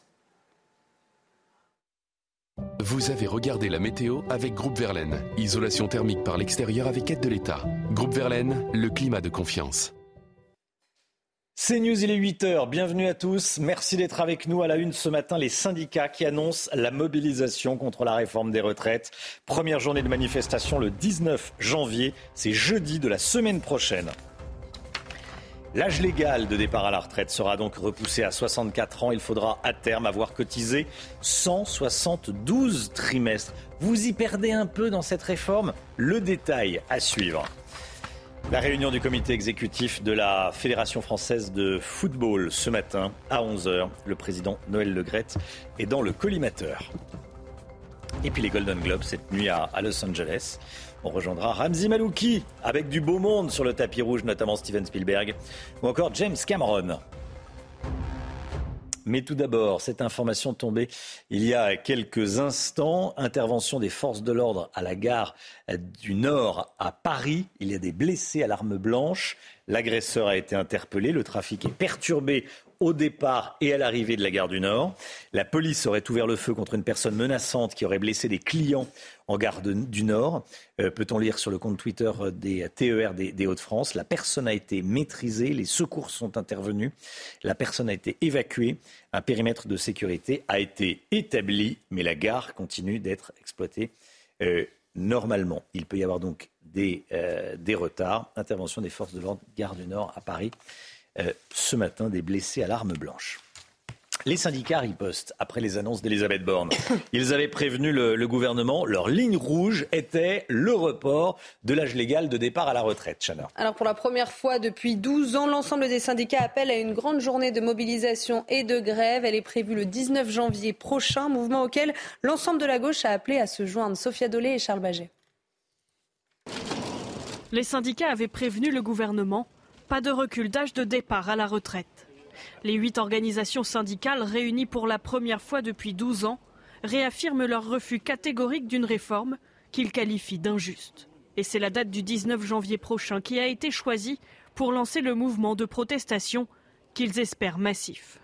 L'ensemble des organisations syndicales de ce pays appellent les travailleurs et les travailleuses le 19 janvier prochain à se mobiliser partout en France dans le cadre de manifestations pour dire non au recul de l'âge légal de départ en retraite. C'est euh, le point de départ d'une mobilisation importante et longue pour que ce projet de loi soit retiré. À l'issue de cette première journée de mobilisation, une autre réunion syndicale aura lieu pour déterminer la forme que prendra la suite de la protestation. Elisabeth Borne qui était en direct sur CNews hier à, 17h30, vous l'avez peut-être suivi. Ensuite, elle était sur, sur France 2. Selon la Première ministre, les syndicats devraient reconnaître des, avancées dans son projet. Écoutez des avancées, il y a des mesures de justice, il y a des progrès, et, donc, je pense que les, les syndicats pourront sans doute le reconnaître ultérieurement. Il y a vraiment des avancées aussi on tient compte des situations de ceux qui ont commencé à travailler tôt, de ceux qui ont des métiers difficiles et on améliore la prise en compte de ces métiers difficiles et on fait beaucoup de prévention de l'usure professionnelle. On a des avancées sur le niveau des pensions pour les futurs retraités, pour les retraités actuels. Donc moi, je souhaite convaincre.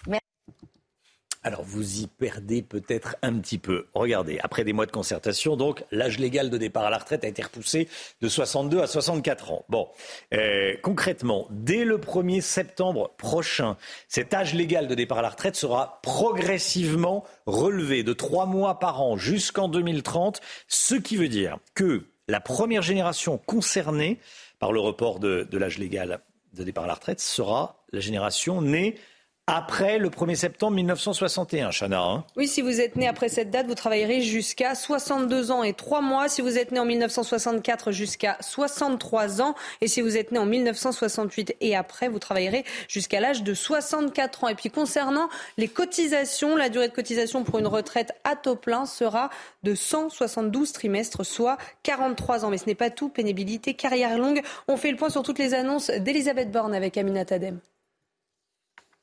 Principale mesure de la réforme, le recul de l'âge légal de départ à la retraite. À compter du 1er septembre, l'âge légal de départ à la retraite sera relevé progressivement de trois mois par an pour atteindre 64 ans en 2030. Cette réforme prévoit notamment de préserver les dispositifs pour les carrières longues, avec un départ possible à partir de 58 ans pour un début de carrière avant 16 ans, 60 ans pour ceux qui ont commencé entre 16 et 18 ans, ou encore 62 ans pour ceux qui ont commencé à travailler entre 18 et 20 ans et qui ont cotisé au moins 5 trimestres avant ce seuil.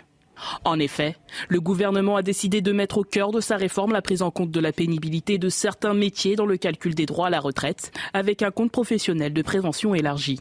Au passage, la chef du gouvernement confirme la revalorisation de la pension minimum à 1200 euros pour tous les retraités.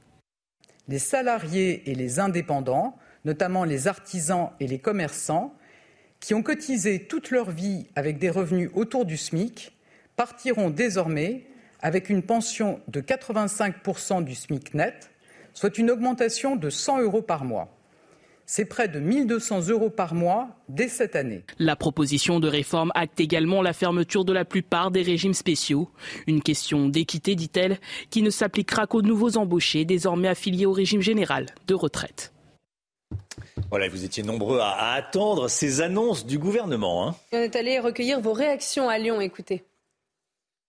Je suis pas prête. Pourquoi? Parce que je fais 15 heures par jour. Donc de faire ça jusqu'à 70 ans, non? J'ai un peu prévu ça, moi, de toute façon, je suis à mon compte et du coup, je serai obligé de travailler plus longtemps. Je trouve que déjà, au niveau pénibilité de travail, c'est déjà compliqué. Euh, on sera tous claqués à 64 ans, c'est sûr. Tout dépend du métier euh, que je ferai avant de partir à la retraite, mais euh, pas en tant que commerçante. On a des, des sociétés qui sont de plus en plus rentables finalement, et en fait, on nous demande de travailler plus, donc je comprends pas tout le temps, non. Voilà, je vous pose la question sur le compte Twitter de CNews, réforme des retraites. Est-ce que vous êtes pour, est-ce que vous êtes contre? Vous êtes contre à 84% et pour à 16%. C'est pas un sondage, c'est une consultation.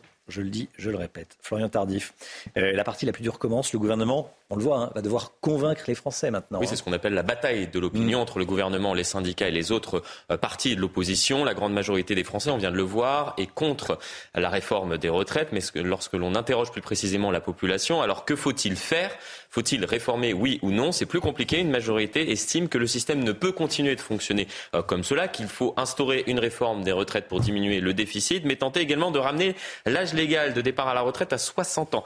Des affirmations, vous l'avez compris, contradictoires qui montrent que les Français sont quelque peu déboussolés, déboussolés, pas forcément motivés, résignés même, je dirais, puisque lorsque l'on analyse l'un des derniers sondages ELAB sur l'état d'esprit des Français, le mot qui arrive en tête devant euh, colère et lassitude. Pas sûr donc que les Français se mobilisent massivement euh, ces prochaines semaines dans la rue, sauf si cette résignation, Romain, se transforme peu à peu en colère, colère qui pourrait éclater dans la rue. Merci Florian Tardif. Noël Legrette va-t-il quitter son poste de président de la Fédération française de football? Il y a une réunion du comité exécutif de la FFF ce matin. Oui, elle est prévue à 11h au euh, siège du boulevard de Grenelle à Paris. Et puis d'autres sujets seront abordés comme la récente prolongation de Didier Deschamps, mais aussi les accusations de sexisme à l'encontre du président. Et puis les Golden Globes ont fait leur grand retour. La cérémonie qui récompense le cinéma et la télévision américaine a eu lieu cette nuit à Los Angeles. Et pour cette 80e édition, Steven Spielberg a remporté le prix du meilleur réalisateur avec son film The Fableman. Ce film a d'ailleurs euh, également remporté le prix du meilleur film dramatique. Et puis l'acteur Austin Butler a créé la surprise en remportant le prix du meilleur acteur pour son interprétation dans Elvis. 8h09. Dans un instant, l'invité de Laurence Ferrari. Je vous rappelle cette information que je vous donnais dès le début de ce journal. Plusieurs personnes ont été blessées à l'arme blanche à la gare du Nord à Paris par un individu qui a été interpellé euh, par la police et, évacué. Il y a euh, donc plusieurs blessés à, à l'arme blanche. Cette information que qu'on vous donnera évidemment à 8h30 si on a plus d'informations. Pour l'instant, on sait que quelqu'un a blessé d'autres personnes à l'arme blanche à la gare du Nord à Paris. 8h09, restez bien avec nous. Dans un instant, Laure Lavalette, députée RN du Var, invitée de Laurence Ferrari. A tout de suite. Rendez-vous avec Pascal Pro dans l'heure des pros, du lundi au vendredi de 9h à 10h30. C'est News, il est 8h15. Bienvenue à tous. Dans un instant, Laurence Ferrari, vous recevrez Laure Lavalette, députée Rassemblement national du Var. Mais tout d'abord, le point info, Chanel Housteau. Cette information de la matinée, plusieurs personnes blessées à l'arme blanche à la gare du Nord à Paris. L'assaillant a été maîtrisé et interpellé par les forces de l'ordre. Selon le compte Twitter officiel TER Hauts-de-France, la police aurait ouvert le feu, blessant légèrement l'individu. Un périmètre de sécurité a été établi. La France est de nouveau exportatrice d'électricité. C'est le résultat d'un hiver doux, d'une belle production éolienne et d'un effort d'EDF pour rebrancher des réacteurs nucléaires. L'année dernière, avec une production nucléaire historiquement basse, la France a connu un taux d'importation d'électricité qui n'avait pas été atteint depuis 42 ans. Le roi Charles III bientôt en visite à Paris. Selon une information confirmée par CNews, le gouvernement s'active dans les préparatifs. Objectif, une visite d'État du roi d'Angleterre la semaine du 27 mars. L'invitation avait été lancée par Emmanuel Macron pendant les obsèques de la reine. 8h17, Laurence, vous recevez ce matin Laure Lavalette. Bonjour Madame la députée. Bonjour Madame Bienvenue dans la matinale de CNews. La réforme des retraites a été présentée hier par Elisabeth Borne euh, avec un, front euh, uni des syndicats qui appelle à une première journée de mobilisation le 19 janvier. Les oppositions comme le Rassemblement national sont vent debout, à l'exception des Républicains, on va en parler dans un instant. Euh, mais est-ce que vous ne jouez pas avec le feu en, en employant le mot de guerre sociale? C'est le terme employé par Jordan Bardella. Guerre sociale déclarée aux Français. Cette réforme, c'est une guerre sociale, vraiment? Oui, cette réforme est d'une brutalité euh, assez inouïe. Euh, vous savez, depuis le début, nous, nous pensons qu'elle est euh, inutile, injuste, illégitime. Donc ça fait beaucoup d'ingrédients. Pourquoi illégitime? Effectivement, illégitime parce que 70% des Français n'en veulent pas. Mais ils ont voté pour Emmanuel Macron en mai Ça, c'est le paradoxe typiquement de toute la gauche qui va aller défiler, qui va aller défiler, vous savez bien, avec tous les, les, représentants syndicaux qui eux aussi ont voté, ont appelé à voter pour Emmanuel Macron. Et la gauche, vous le dites, a voté Emmanuel Macron, qui est l'artisan de cette casse sociale. Donc il y a effectivement, j'allais dire, une dichotomie entre ce qu'ils disent et ce qu'ils font. Nous, nous sommes pour le coup euh, droit sur notre ligne, dans la mesure où nous avons combattu euh, le programme d'Emmanuel Macron. Et je pense que les Français qui nous ont élus, nous ont élus euh, pour le pouvoir d'achat, les retraites et la sécurité. Mais, mais je vous reprends sur le mot illégitime. Ce n'est pas illégitime de mettre en œuvre un programme pour lequel on a été élu. Vous êtes bien d'accord? D'accord. Si vous voilà comme ça, il n'y a pas de effectivement, effectivement après, c'est vrai qu'il avait un peu brouillé les pistes avec euh, le discours qu'il avait en 2019 où il disait que ce serait complètement hypocrite, souvenez-vous, de repousser l'âge légal euh, de la retraite. C'est pourtant euh, ce qu'il fait dans cette dans cette réforme. Mais nous pensons surtout que c'est une réforme inutile et injuste.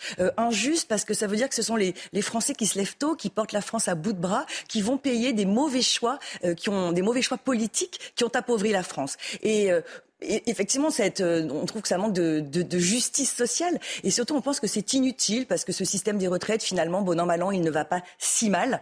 Et, hum, Donc, on pourrait ne pas le réformer, selon ouais, je pense. Je pense qu'on pourrait ne pas le réformer, ou en tout cas pas comme ça. En tout cas pas comme ça. Mais vous savez, le corps prédisait que là, nous serions complètement en déficit. On alors qu'on est quand même excédentaire. Oui, pardon. Alors que nous sommes quand même excédentaires de, de 3 milliards d'euros. Pour cette année Oui, mais nous devions déjà être en déficit suivant le corps. Et puis, vous savez qu'il y a huit scénarios. À chaque fois, c'est très compliqué. Mais surtout, ce qu'il faut expliquer aux Français, c'est ce que l'on croit gagner budgétairement d'un côté en rallongeant euh, l'âge de départ à la retraite, on va le perdre euh, avec l'assurance chômage et l'assurance maladie, puisqu'on sait que 40% des gens qui arrivent à l'âge de la retraite n'ont euh, n'ont pas d'emploi. Et je pense qu'il y a une autre, euh, un, un, un, autre indicateur qui est très intéressant, c'est de dire qu'une personne sur deux qui, à l'heure à laquelle je vous parle, arrive à l'âge de la retraite à 62 ans, n'a pas de retraite complète. Donc imaginez-vous bien que deux ans après, ça sera encore plus difficile. Donc en fait, ce, ce report d'âge légal va peser à peu près de 10% sur, euh, sur toutes les pensions. Et je crois que ce matin, tout le monde essaye de faire son calcul pour savoir à quel, ah non, à quel âge il fait avant, On l'avait fait avant, puisque nous avions un programme, euh, évidemment que Marine Le Pen avait un programme Alors, qui était différent. Justement, Marine Le Pen a changé d'avis sur euh, la question des retraites. En 2017, elle était pour une retraite à 60 ans avec 40 annuités. Aujourd'hui, on est sur un système progressive de retraite à 60 ans pour les personnes ayant commencé à travailler entre 17 et 20 ans. Euh, Qu'est-ce qui a changé? Pourquoi ça a changé Ce qui a changé déjà, c'est les 600 milliards de dettes qui ont été laissées par le gouvernement Macron euh, après, euh, enfin de 2017 à 2022. Donc il y a un certain pragmatisme aussi où il faut faire avec les dettes ce que vous laisse le prédécesseur. Mhm. euh, et puis voilà, je pense que c'est un projet qui est réfléchi, effectivement, qui est plus pragmatique et que assez simple. Par contre, Laurence Ferrari, parce que mhm. euh, chez nous, quand vous aurez commencé à travailler entre 17 et 20 ans, vous pouvez partir à la retraite à 60 ans avec 40 annuités pleines. Et après, effectivement, c'est progressif jusqu'à 62 ans. Mais oui, je, je rappelle, ceux, par exemple, qui travaillent un peu plus tard, qui rentrent sur le marché du travail. Exactement. Un peu plus tard. Oui. Et puis nous, euh, on a aussi envie de, de, pousser la jeunesse à aller travailler. Donc il y a quand même un, une, une, logique qui est que plus vous rentrez tard sur le marché du travail, plus vous devrez cotiser longtemps. Mmh. Ça permet aussi de, de, de remettre l'employabilité des, des, jeunes au cœur, euh, au cœur du sujet. Euh, sur les régimes spéciaux, le gouvernement euh, les euh, supprime en grande partie. Ça, vous ne vous le proposez pas vous préférez qu'il reste des niches et des, des, des catégories protégées en fait. Non, mais je veux dire, c'est presque epsilon par rapport au régime général global. Ça représente 7% des, des gens. Donc quand, quand, on parle, je veux dire, de, de, de régime des retraites, euh, déjà s'attaquer au régime, euh, au régime général. Mais encore une fois, euh, nous pensons que c'est complètement euh, inutile parce que les 10 milliards qui, qui, mmh. que coûtait notre projet sont 10 milliards que nous voulions bien assumer. Parce que Laurent Ferrari, pour nous, la retraite n'est pas euh, qu'un compte, n'est pas que n'est pas qu'une histoire de budget. C'est aussi un choix de société. C'est un peu, euh, dis-moi quelle est la réforme de retraite que tu veux mettre en place. Je te dirai la société dans laquelle tu veux vivre. Et nous, nous pensons que les Français ayant travaillé peuvent aller euh, à la retraite, profiter à un moment où ils ne sont pas encore en incapacité. Parce qu'on parle souvent de l'espérance de vie qui augmente, mais l'espérance de vie en bonne santé euh, stagne, par exemple, euh, chez les femmes. Et puis, je vais vous dire, il y a quand même deux grands absents dans cette euh, réforme des retraites. Ce sont euh, la natalité et la productivité du travail. Et ce sont quand même deux jambes fondamentales. On aura peut-être l'occasion d'y revenir. Question de la démographie est essentielle. Juste sur mais du coup, il faut une politique nataliste forte. Ça n'est absolument pas le cas. Euh, et il faut aussi, pour la productivité, réindustrialiser le pays, puisque ce sont ces métiers-là qui permettent d'avoir euh, une marge de manœuvre dans la productivité et du on travail. Voit la difficulté dans laquelle est la France pour réindustrialiser. Oui, il y a 45 000 de la crise simplement euh, emplois qui ont été créés. Juste sur le chiffrage du projet que vous euh, vous chiffrez à 10 milliards d'euros, votre projet du RN, mmh. l'Institut Montaigne le chiffrait plutôt aux alentours de 26 milliards et demi d'euros. Donc c'est pas exactement les mêmes coûts, mais alors voilà. effectivement on n'est peut-être pas d'accord sur les chiffres, mais ceci dit, je peux vous dire qu'il a quand même énormément euh, d'économies à faire et nous chiffrions euh, à côté de ça évidemment euh, des économies. Vous savez par exemple la CSG qui finance à chaque fois euh, mmh. les retraites, l'assurance maladie, euh, l'assurance maladie et les prestations sociales. Vous savez que nous nous voulions réserver aux Français ces prestations sociales et c'est déjà un gain de, de, de 10 milliards. Donc ça faisait déjà 10 milliards même dans l'escarcelle face aux 26. Et puis si on arrive à augmenter le taux d'emploi des, des, seniors, on fait évidemment rentrer de l'argent. c'est la question centrale à mon avis, c'est l'emploi des seniors. Et quand on dit seniors, on dit plus de 55 ans, donc ouais. c'est encore très très jeune. Euh, le gouvernement veut créer un index pour mesurer justement l'emploi des seniors. On est un des pays d'Europe où on a le taux le plus faible d'emploi des seniors. C'est une bonne chose, ça Vous dites banco pour l'index Non, mais l'index euh, qui montre du doigt les entreprises qui respectent c'est pas. C'est comme le numéro vert euh, antiterroriste. Enfin, je veux dire, non, je pense que c'est pas l'index. Oui, évidemment, c'est un gadget. Il faut des mesures bien plus incitatives, incitatives, pardon. Euh, évidemment, l'index, je vous dis, pour moi, c'est du même acabit que les numéros verts mis en place contre le terrorisme. Mais alors, qu'est-ce qu'on fait? Parce que les entreprises, évidemment, c'est beaucoup plus facile d'employer un junior qu'un senior. Comment on les incite? Est-ce qu'il y a des mesures contraignantes? C'est beaucoup plus facile, mais le problème, c'est que pour embaucher un junior, il faut aussi qu'il y ait un senior, j'allais dire, euh, qui sorte, parce que globalement, les entreprises peuvent pas avoir euh, une masse RH euh, forcément qui grossit. Donc, il faut effectivement essayer de, de, d'être incitatif pour que les seniors. Bah, incitatif ou alors pour le coup, on va se rejoindre et je pense que c'est un amendement que nous voterons sur le cumul emploi-retraite. Si les seniors euh, partent à la retraite, peuvent cumuler un emploi et continuer à cotiser, c'est peut-être là effectivement euh, une sortie. Donc là, vous voterez ça? Probablement. Le cumul emploi-retraite, c'était quelque chose que nous portions. Donc comme on n'est absolument pas dogmatique et que nous votons ce qui va dans le bon sens, euh, ce, hmm. cet amendement sera peut-être voté, mais euh, c'est sûrement le seul. Cette loi, vous ne la voterez pas, évidemment. Vous vous opposerez hmm. à, à, son adoption. les républicains, en revanche, risquent de l'adopter. On voit que le projet a été vraiment fait pour qu'il leur convienne. c'est une alliance qui est en train de se nouer? Je ne sais pas déjà de quel républicain parlez-vous, Laurence Ferrari, parce que est-ce que c'est de la branche Pradier? Non, est-ce que c'est de la branche Pradier à l'Assemblée nationale? Est-ce que c'est de la branche Ciotti? Euh, J'entendais Aurélien Pradier avant-hier dire que pour lui, euh, le, le, report d'âge légal était vraiment la ligne rouge à laquelle il ne fallait pas toucher. J'entendais Ciotti dire qu'il ne fallait évidemment, s'il était élu, aucune alliance avec la Macronie. Et a priori, euh, lui, comme un seul homme, ira voter cette retraite. Je pense malheureusement que les LR, qui n'ont plus vraiment d'espace politique, voilà, vont peut-être être achevés par cette réforme des retraites dans laquelle ils sont encore une fois divisés, mais pour être leurs voisins à l'Assemblée nationale, ils sont divisés sur euh, beaucoup de sujets. Peut-être qu'ils sont aussi cohérents avec ce qu'ils proposaient, euh, ce projet de report de l'âge légal. Ils le portent depuis des années. Et oui, ils le portent au Sénat même. Hein, en euh, cohérence avec ses idées. Sénat, oui, mais pour le coup, je pense que c'est même plus en cohérence avec leurs électeurs, parce que je crois qu'il y a un sondage qui est sorti il n'y a pas très très longtemps, en disant que pratiquement la moitié des électeurs LR n'étaient pas pour cette réforme. D'accord. Donc vous pensez qu'ils rejoindront les rendus RN, les électeurs LR Probablement, mais je pense qu'ils l'ont déjà fait. Typiquement, moi, j'ai forcément été aussi élu avec euh, des voix LR. Hein. Il y a une certaine porosité dans le département dans lequel, euh, dans lequel je suis. Et effectivement, pour les rencontrer sur les marchés, les électeurs LR sont euh, un peu perdus dans la ligne politique de leur, de leur parti. Donc vous ne voterez pas la loi sur les retraites? Et on va s'y opposer pied à pied. On va évidemment essayer de faire infléchir ce gouvernement. En vain, vous le En vain, je ne sais pas, peut-être qu'ils seront touchés par la grâce, peut-être qu'on sera suffisamment convaincant. Mhm. vous savez, cette, cette réforme des retraites, elle, elle obéit aussi à une injonction bruxelloise. On a quand même fait comprendre à notre gouvernement qu'il fallait que ça passe avant l'été 2023 pour avoir l'argent du plan de relance. Et puis on va voir aussi. Ce n'est pas négligeable l'argent du plan de relance. Oui, enfin d'un côté on est contributeur net, donc il est quand même normal aussi qu'il y ait de l'argent qui nous revienne parce que c'est notre argent. Euh, après voilà, on va voir quelle est la brutalité avec laquelle ça va être fait, quel va être exactement le véhicule législatif. Mhm. euh, voilà, tout ça. Ça, ce sont des détails techniques. Les Français, ils ne voient juste que là. Ouais, c'est un 49.3. Je pense que ça ramène de la brutalité. C'est plus tellement technique. Il y a d'autres moyens pour, ne pas utiliser le 49.3. Oui, bah, les, les LR peut-être. Les LR ou passer par euh, un texte sur le projet de loi de la sécurité sociale. Le pouvoir d'achat, euh, les Français sont absolument étranglés euh, en cette rentrée 2023. Les factures euh, de l'alimentation, les factures énergétiques. Est-ce que la politique d'aide qui a été menée par le gouvernement, notamment sur les TPE, là, est suffisante? Est-ce qu'il faut continuer à aider, à subventionner ces toutes petites entreprises non, Bien sûr que c'est pas suffisant. Et ça, on le dit depuis le début. Et pourtant, nous avions voté la loi, souvenez-vous, pour le pouvoir d'achat, qui nous paraissait pas être suffisante, mais comme nous avions promis que nous œuvrerions pour le bien des Français, même si c'était des miettes, on a trouvé que c'était des miettes qui étaient très très importantes. Non, il faut évidemment qu'Emmanuel Macron aille lui-même négocier les tarifs euh, de l'électricité. Il faut évidemment qu'on ait une vraie politique qui rende de l'air aux Français et des mesures très simples que d'autres pays européens ont fait, comme le produit, vous savez, le panier de 100 produits de première nécessité à une TVA zéro. Je veux dire, c'est quelque chose de simple qui a déjà été mis en place en Europe. Pourquoi est-ce que le gouvernement ne, ne le fait pas? Et encore une fois, la mesure tout à fait pérenne et structurelle de Marine Le Pen, qui est de descendre à 5,5% la TVA sur les énergies euh, et, et l'essence. Là, le, le gouvernement continue avec ce sont des recettes en moins pour le gouvernement. Oui, mais d'accord, on, va faire, on va faire beaucoup d'économies. La fraude fiscale, c'est entre 14 000 et, et, 50 milliards. Vous savez, l'argent, on peut aller le chercher ailleurs. Encore une fois, il y a euh, euh, la priorité nationale, vous savez, pour les, pour les, pour les prestations sociales de, de solidarité. Exactement ce que nous proposons. Donc, euh, l'argent, il y en a. Il faut aller le chercher où il est. Il faut effectivement rendre de l'air aux Français pour être sur le terrain beaucoup. Je peux vous dire que les boulangers, les bouchers, les petits retraités, c'est effectivement la catastrophe. Et on a l'impression quand même d'avoir un gouvernement complètement,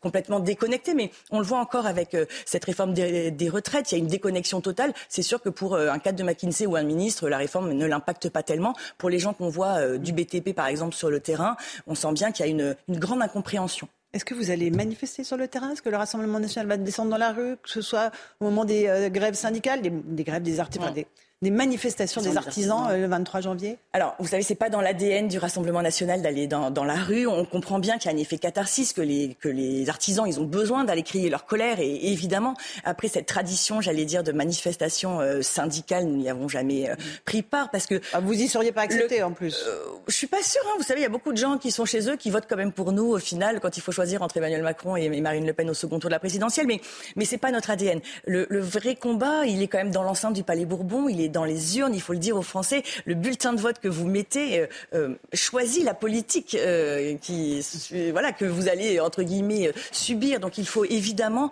le vrai combat, voilà, il est ailleurs. Et puis, Laurence Ferrari, nous, on se prépare à être un, parti de gouvernement. L'alternance, c'est nous. Donc, on est dans le sérieux. En cas de dissolution, c'est ça Si Emmanuel Macron venait à dissoudre... ou, dans, quatre ans, je veux dire, évidemment, vous savez, on a une vision à, à, à, long gouvernement?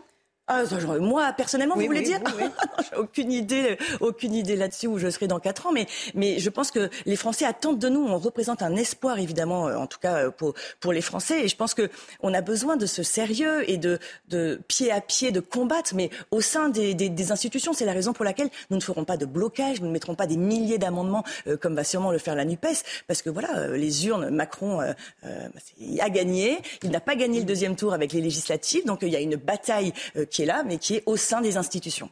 Une dernière question qui porte sur l'éducation nationale. Le ministre Papendiaï vient de déclarer qu'il euh, il faudrait mettre une dictée par jour euh, là pour les petites classes. C'est une bonne chose. J'imagine que là, le Rassemblement national dit banco. Oui, évidemment, euh, banco. Je, rejoins le constat que font tous les Français sur la dégringolade du niveau de l'école. Il suffit de regarder les classements PISA pour se rendre compte qu'on passe derrière des pays et on se dit c'est pas possible. Évidemment, on devrait être là. Les fondamentaux, effectivement, les mathématiques, le français ont été abandonnés. Donc tout ce qui peut revenir à ces fondamentaux est évidemment une bonne chose. Et vous proposez aussi, dans le cadre de la niche parlementaire, du Rassemblement national, le port de l'uniforme mm. dans les écoles et les collèges publics. Pourquoi? Parce que le port de l'uniforme a sûrement plusieurs vertus. Euh, déjà un peu comme quand vous arrivez sur un, sur un stade de foot, quand vous mettez le maillot, vous appartenez à une équipe. Là, il y a ce sentiment d'appartenance à une école, une certaine fierté. Et puis ça met tous les enfants sur le même pied d'égalité. Donc ça évite évidemment d'avoir euh, des enfants euh, qui ont des vêtements moins coûteux que d'autres et qui du coup se sentent un peu inférieur, harcelé. On voit bien, enfin moi pour avoir euh, cinq enfants, je vois bien mm. comment fonctionne. Vous leur avez parlé de l'uniforme, ils vous ont dit euh, banco Eux? Mais mes enfants? Je suis pas sûre qu'ils accepteraient, mais bon. Alors là, ils sont plus grands, mais en primaire, ils ont déjà été dans une école où il y avait un uniforme, et franchement, il y a une espèce d'esprit de corps. Les écoles les, les, plus grands. Euh, oui, mais je pense que justement, oui, mais Laurent Ferrari, je pense que l'école publique a quand même été tellement loin de l'école de la gloire de mon père, est tellement euh, euh, tombé loin de cette école républicaine qui était un ascenseur social, que tout ce qui peut remettre ses valeurs au centre de l'école me paraît être une bonne chose. Laure Lavalette est l'invité euh, de la matinale de CNews. Merci, beaucoup, à vous et à vous, Romain Desarts, pour la suite. C'est News, il est 8h30. Merci à vous, Laurence Ferrari, votre invité, Laure Lavalette, députée RN du Var. Cette information, à présent, que je vous donnais dès le début du journal de, 8h dans la matinale. Il y a euh, plusieurs personnes qui ont été blessées à l'arme blanche. Gare du Nord à Paris. L'agresseur a été interpellé, maîtrisé par les forces de l'ordre. Regardez ce qu'a tweeté le ministre de l'Intérieur il y a quelques instants. Un individu a blessé plusieurs personnes ce matin à la gare du Nord. Il a rapidement été neutralisé. Merci aux forces de l'ordre pour leur réaction efficace et courageuse. Que s'est-il passé exactement? On est en direct avec Johan Maras. Bonjour. Syndicat Alliance Police Paris 75. Merci d'être en direct avec nous. Euh, vous êtes en direct de la gare du Nord? Alors non, je ne suis pas en non, de la. Vous êtes euh, d'accord. Euh, qu'est-ce qui s'est passé? Quelles sont les dernières informations qui vous remontent? Alors pour l'instant, on va être très prudent. On est au, tout début de l'enquête. Euh, les faits, ils ont eu lieu à 6h45 à peu près ce matin. ce qu'on sait pour l'instant, c'est qu'on a un individu qui aurait attaqué avec un objet pointu plusieurs, plusieurs civils dans la gare. mes collègues, aussi bien de la BRF, donc de la Brigade des réseaux ferrés, et euh, de la BCCF, donc c'est la brigade des chemins de fer, qui travaille sur le périmètre de la gare du Nord, sont intervenus. On a euh, quatre civils, selon les premières informations que j'ai, qui auraient été euh, blessés par cet individu. Un de mes collègues a également été blessé au dos et ils ont dû neutraliser l'individu avec en faisant usage de, leur, de leurs armes. Donc l'individu est blessé et a été et a été conduit à l'hôpital. son pronostic vital est, est, engagé. Il a été blessé au thorax. pour l'instant, c'est les éléments dont, dont nous disposons pronostic vital euh, engagé pour euh, cette personne. Est-ce que vous avez des, informations sur euh, son, j'allais dire son, son, CV Que sait-on de lui? Alors pour l'instant, encore une fois, c'est un petit peu trop tôt hmm. pour pouvoir pour pouvoir communiquer là-dessus. Euh, et, et j'ai pas encore d'informations assez précises euh, à, ce sujet. Euh, vers quelle heure ça s'est passé? Et j'imagine qu'il y avait beaucoup de monde puisque Gare du Nord le matin, c'est un gros carrefour ferroviaire en, en Île-de-France. Ah, alors, selon les informations dont nous disposons, on, on, était à peu près vers 6h45. Donc, effectivement, 6h45, Gare du Nord, il commence à y avoir, il commence à y avoir énormément de monde. Euh, parce que c'est un, nœud entre euh, les, grandes lignes, euh, les RER, les RER parisiens, et puis on a des lignes de métro. Donc effectivement, on a beaucoup de monde dans ce périmètre-là le matin. Hmm, c'est la gare la plus fréquentée d'Europe, hein, la, gare du Nord. Le ministre de l'Intérieur a donc réagi. On vous a montré son tweet et il doit se rendre sur place. Merci beaucoup, Johan Maras. Merci d'avoir été en direct avec nous ce matin. Euh, et on, va retourner à hein, Garde du Nord dans, dans un instant. On va rejoindre Régine Delfour, euh, qui est euh, l'envoyée spéciale de, de CNews et qui se rend sur place. Voilà, hein, on se dit tout. Elle se rend sur place dès qu'elle est connectée, dès qu'elle est avec nous. Elle sera en direct sur CNews, bien sûr. Pronostic vital engagé pour le tireur, quatre personnes blessées, plus un policiers blessés également. C'est désormais officiel, après des mois de concertation, la réforme des retraites en France prévoit que l'âge légal de départ à la retraite sera repoussé de 62 à 64 ans. On est allé recueillir vos réactions à Marseille, écoutez. Avant de demander aux gens qui travaillent aujourd'hui de travailler plus, peut-être il faudrait trouver une solution pour mettre les chômeurs euh, au travail. C'est des conneries, c'est lamentable. Parce que 64 ans, c'est toujours les mêmes qui vont travailler. Et puis il n'y a plus de boulot après pour les, pour les, gens de cet âge-là. Bah, c'est bien, je trouve que c'est bien. Moi. au plus on bosse, au plus on a ça. à un moment donné, il faut peut-être concéder un certain nombre de choses. Et que, et que si la santé va, on trouvera le moyen de travailler jusqu'à 64 ans. Alors, la question Twitter du jour que je vous pose, est-ce que vous êtes pour ou contre cette réforme? La question est simple. Et la réponse, vous allez voir, euh, en tout cas, la, tendance est, simple à, deviner. 84% contre et 16% pour.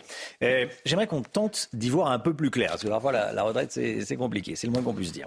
Euh, à propos du report de l'âge légal de départ à la retraite l'âge à partir duquel on a le droit de demander sa retraite à taux plein. concrètement, dès le 1er septembre prochain, cet âge légal sera progressivement relevé de trois mois par an jusqu'en 2030 ce qui veut dire que la première génération concernée sera celle née après le 1er septembre 1961. Donc si vous êtes né après cette date, vous travaillerez jusqu'à 62 ans et 3 mois. Si vous êtes né en 1964, jusqu'à 63 ans. Et si vous êtes né en 1968 ou après, euh, vous travaillerez jusqu'à l'âge de 64 ans. Et puis concernant les cotisations, la durée de cotisation pour une retraite à taux plein sera de 172 trimestres, soit 43 ans. Alors les syndicats ripostent, ils avaient prévenu euh, le gouvernement, leur ligne rouge, c'était le report de l'âge légal de départ à la retraite. Donc il y aura bien un report, euh, ça passera de 62 à 64 ans. Et pour la première fois depuis 12 ans, l'ensemble des syndicats appellent à une grande journée de mobilisation et de grève. Elle est prévue le 19 janvier prochain, mouvement auquel l'ensemble de la gauche appelle à se joindre. Un dispositif adapté sera proposé aux métiers pénible. Ça, c'est l'un des gros sujets. Quand on a commencé jeune et qu'on a un métier physiquement difficile, les salariés pourront plus facilement changer de carrière ou partir plutôt à la retraite dès 62 ans. En revanche, euh, pour ceux qui ont commencé à travailler avant 18 ans, ils devront cotiser 44 ans, soit un an de plus que les autres. Émilien Michel est artisan dans le bâtiment. Il était en direct avec nous, vous étiez peut-être euh, déjà là. À 7h30, il refuse de cotiser une année de plus par rapport aux autres. 43 ans pour le régime de tout, pour tout le monde, et 44 ans quand on a commencé euh, plus tôt. Ça à 16 ans. Donc, euh, je suis en carrière longue, normalement. Je devrais pouvoir partir à 60 ans.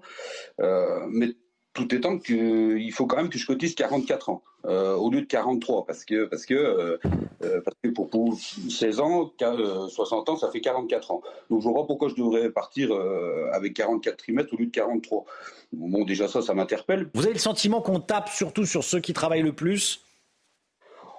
Ah ben, bien sûr. Euh, enfin, je veux dire, aujourd'hui c'est les retraites, mais hier c'était c'est les cotisations. Enfin, moi ce qui ce qui m'embête le plus, c'est que nous, qui, alors nous, euh, je parle d'un ensemble, hein, je, je hmm. qui travaillons, qui travaillons par tous les temps, euh, chaud, froid, des métiers qui sont relativement pénibles. Un maçon. Qui, qui, a commencé à 18 ans, à 60 ans, c'est une personne qui est cassée.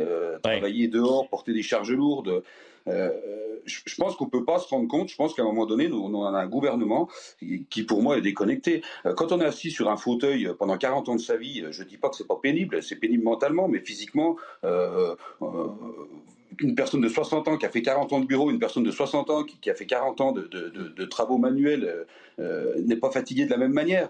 Euh, donc après, bien sûr qu'on est énervé parce que parce qu'à 60 ans, il va nous rester quoi? À 64 ans, il va nous rester quoi? On aura cotisé toute notre vie pour, pour payer quoi? Notre cercueil?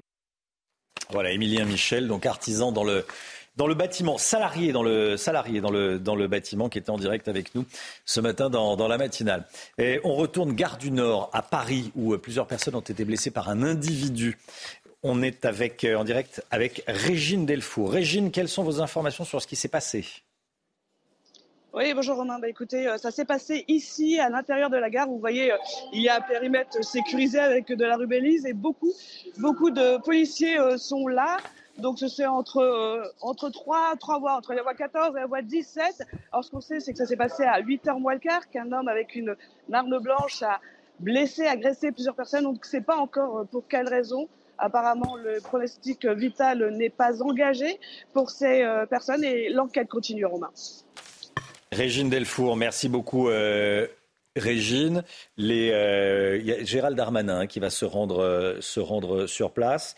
Euh, il y a des retards, j'imagine, hein, il y a des retards euh, dans les, pour, les, pour les départs de train, hein, euh, Régine Delfour. Oui, il y a des retards, mais bizarrement, le trafic fonctionne quand même. La gare n'a pas été totalement arrêtée. Il y a quelques retards qui sont accusés, mais on voit les trains partir. Alors évidemment, il y a beaucoup de personnes qui se demandent hein, ce qui se passe, mais vous voyez, le périmètre est assez large. Alors, on semblerait que ce soit passé juste là, Romain. Non. Régine Delfour, merci beaucoup Régine. Voilà.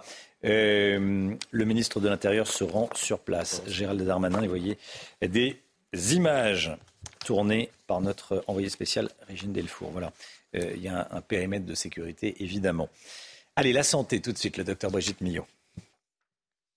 Votre programme avec No Film Solution, l'expert de la laine minérale de verre, éco-conçu pour un intérieur sain et confortable.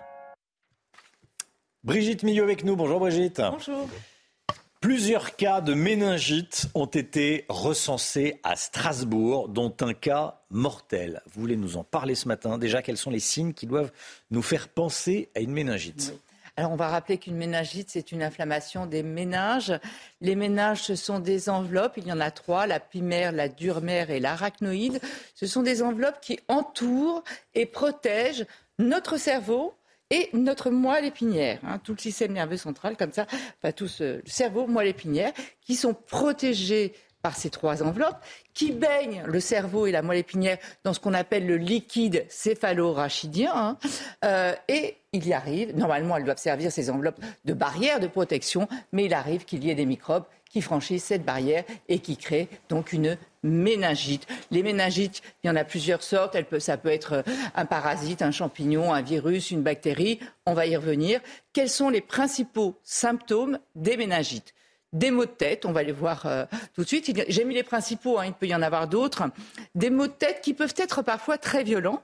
Euh, une température, une photophobie. La photophobie, c'est euh, la gêne avec la lumière. Photo, c'est lumière. Phobie, c'est on n'aime pas. Mm. Et d'ailleurs, bien souvent, on retrouve des patients comme ça qui sont allongés dans le noir et en chien de fusil. Vous savez, ils sont comme ça recroquevillés, allongés dans le noir parce que justement la lumière les gêne. Ensuite, il y a souvent une raideur de la nuque, puisqu'en fait tout le liquide qui partout et les, ménages sont euh, inflammés.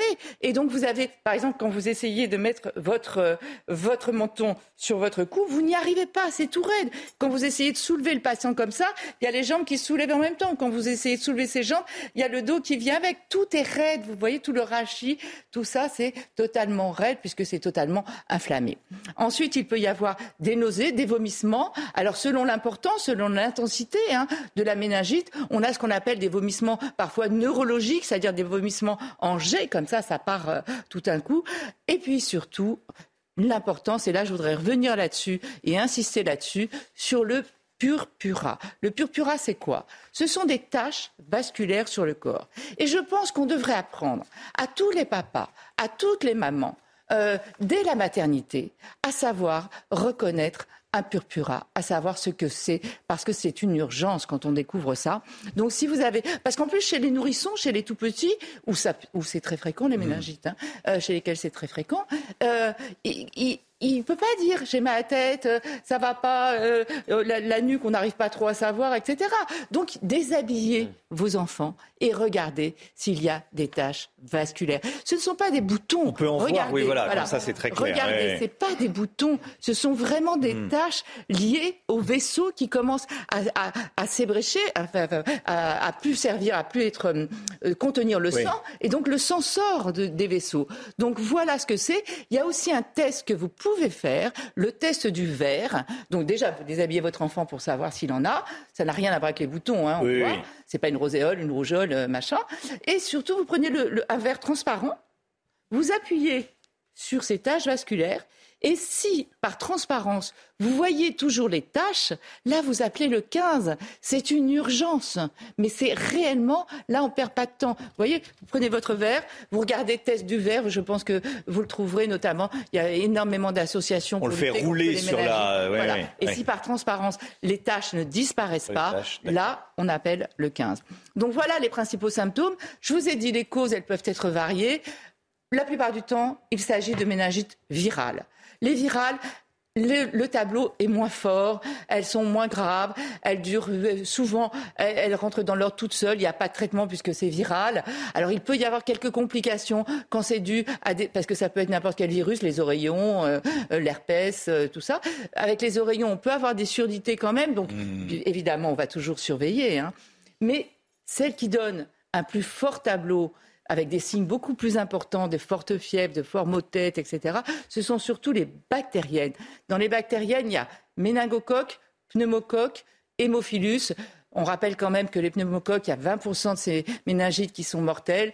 Euh, chez les méningocoques, il y en a 10% qui sont mortelles. Donc c'est quelque chose à prendre au sérieux. Il faut vraiment apprendre à reconnaître tous ces signes, euh, il y a des traitements. Il ne faut pas oublier que c'est contagieux aussi. Hein. Euh, évidemment, j'ai oublié de le dire, on fait une ponction lombaire. Vous savez, euh, dans le dos, on prélève le liquide céphalorachidien pour savoir, pour connaître l'origine. Et justement, à Strasbourg, en fait, c'était une euh, déménagite à méningocoque. Le, le, premier lieu, le premier foyer, c'était une discothèque. Hein, euh, et donc, l'ARS, l'Agence régionale de santé, a lancé toute une campagne de vaccination. Car ne l'oublions pas, il y a des vaccins qui, depuis janvier 2018, sont obligatoires chez les tout petits, hein, chez les nourrissons. On a des vaccins contre bactéries hémophilus, pneumocoque, méningocoque C, et peut-être peut bientôt pour le méningocoque B, mais c'est quelque chose à prendre au sérieux et on vaccine aussi tout l'entourage quand on trouve quelqu'un, comme ça a été le cas justement à Strasbourg. Merci Brigitte. Votre programme avec No Fin Solution, l'expert de la laine minérale de verre, éco-conçu pour un intérieur sain et confortable. C'est News, il est 9h moins le quart. Le point info, tout ce qu'il faut savoir dans, l'actualité. On commence, Chana, évidemment, avec ce qui s'est passé à la gare du Nord. Hein. Et oui, Romain, au moins cinq personnes, dont un policier, ont été blessées à l'arme blanche, car du Nord à Paris. L'assaillant a été maîtrisé et interpellé par les forces de l'ordre. La police aurait ouvert le feu, blessant l'individu. Selon le syndicat de police Alliance, son pronostic vital serait engagé. Un périmètre de sécurité a été établi. La guerre en Ukraine, la ville de Kharkiv a une nouvelle fois été la cible de bombardements russes cette nuit. Mais d'abord, donc Noël Legrette va-t-il quitter son poste de président de la Fédération française de football? C'est la grande question que tout le monde se pose après ses propos polémiques à l'encontre de Zidane. Il doit s'entretenir ce matin avec le comité exécutif de la FFF à 11h. Et donc la ville de Kharkiv, une nouvelle fois la cible de bombardements russes cette nuit. Les dégâts et le nombre de victimes sont toujours inconnus pour le moment. Ces explosions interviennent quelques heures seulement après la visite de la chef de la diplomatie allemande à Kharkiv. 9h10, merci d'être avec nous. Voilà, euh, le ministre de l'Intérieur se rend sur place, gare du Nord à Paris. Régine Delfour est sur place pour CNews, donc on, va suivre euh, cette, euh, cette, information, évidemment. Pour revoir la matinale, ou regarder les meilleurs moments. Si vous allez sur cnews.fr, c'est écrit. Voilà. Euh, on se retrouve demain matin dès 5h55 avec toute l'équipe, avec Chana Lousteau, le docteur Millot, avec euh, Florian Tardif, Alexandra Blanc et Lomi Guillaume. On a beaucoup parlé des retraites ce matin. Hein. Euh, c'est le, sujet qui, préoccupe. D'ailleurs, le, site internet des retraites a bugué hier soir. Je ne sais pas si vous y êtes allé, vous, pour regarder le nombre de, de, trimestres, mais en tout cas, hier soir, il était indisponible. Mm. Ce matin, pas de panique, tout va bien. tout, tout est rentré dans l'ordre. Dans un instant, c'est l'heure des pros avec Pascal Pro et ses invités. Belle journée à vous sur CNews. À demain. Tout de suite, Pascal Pro dans l'heure des pros.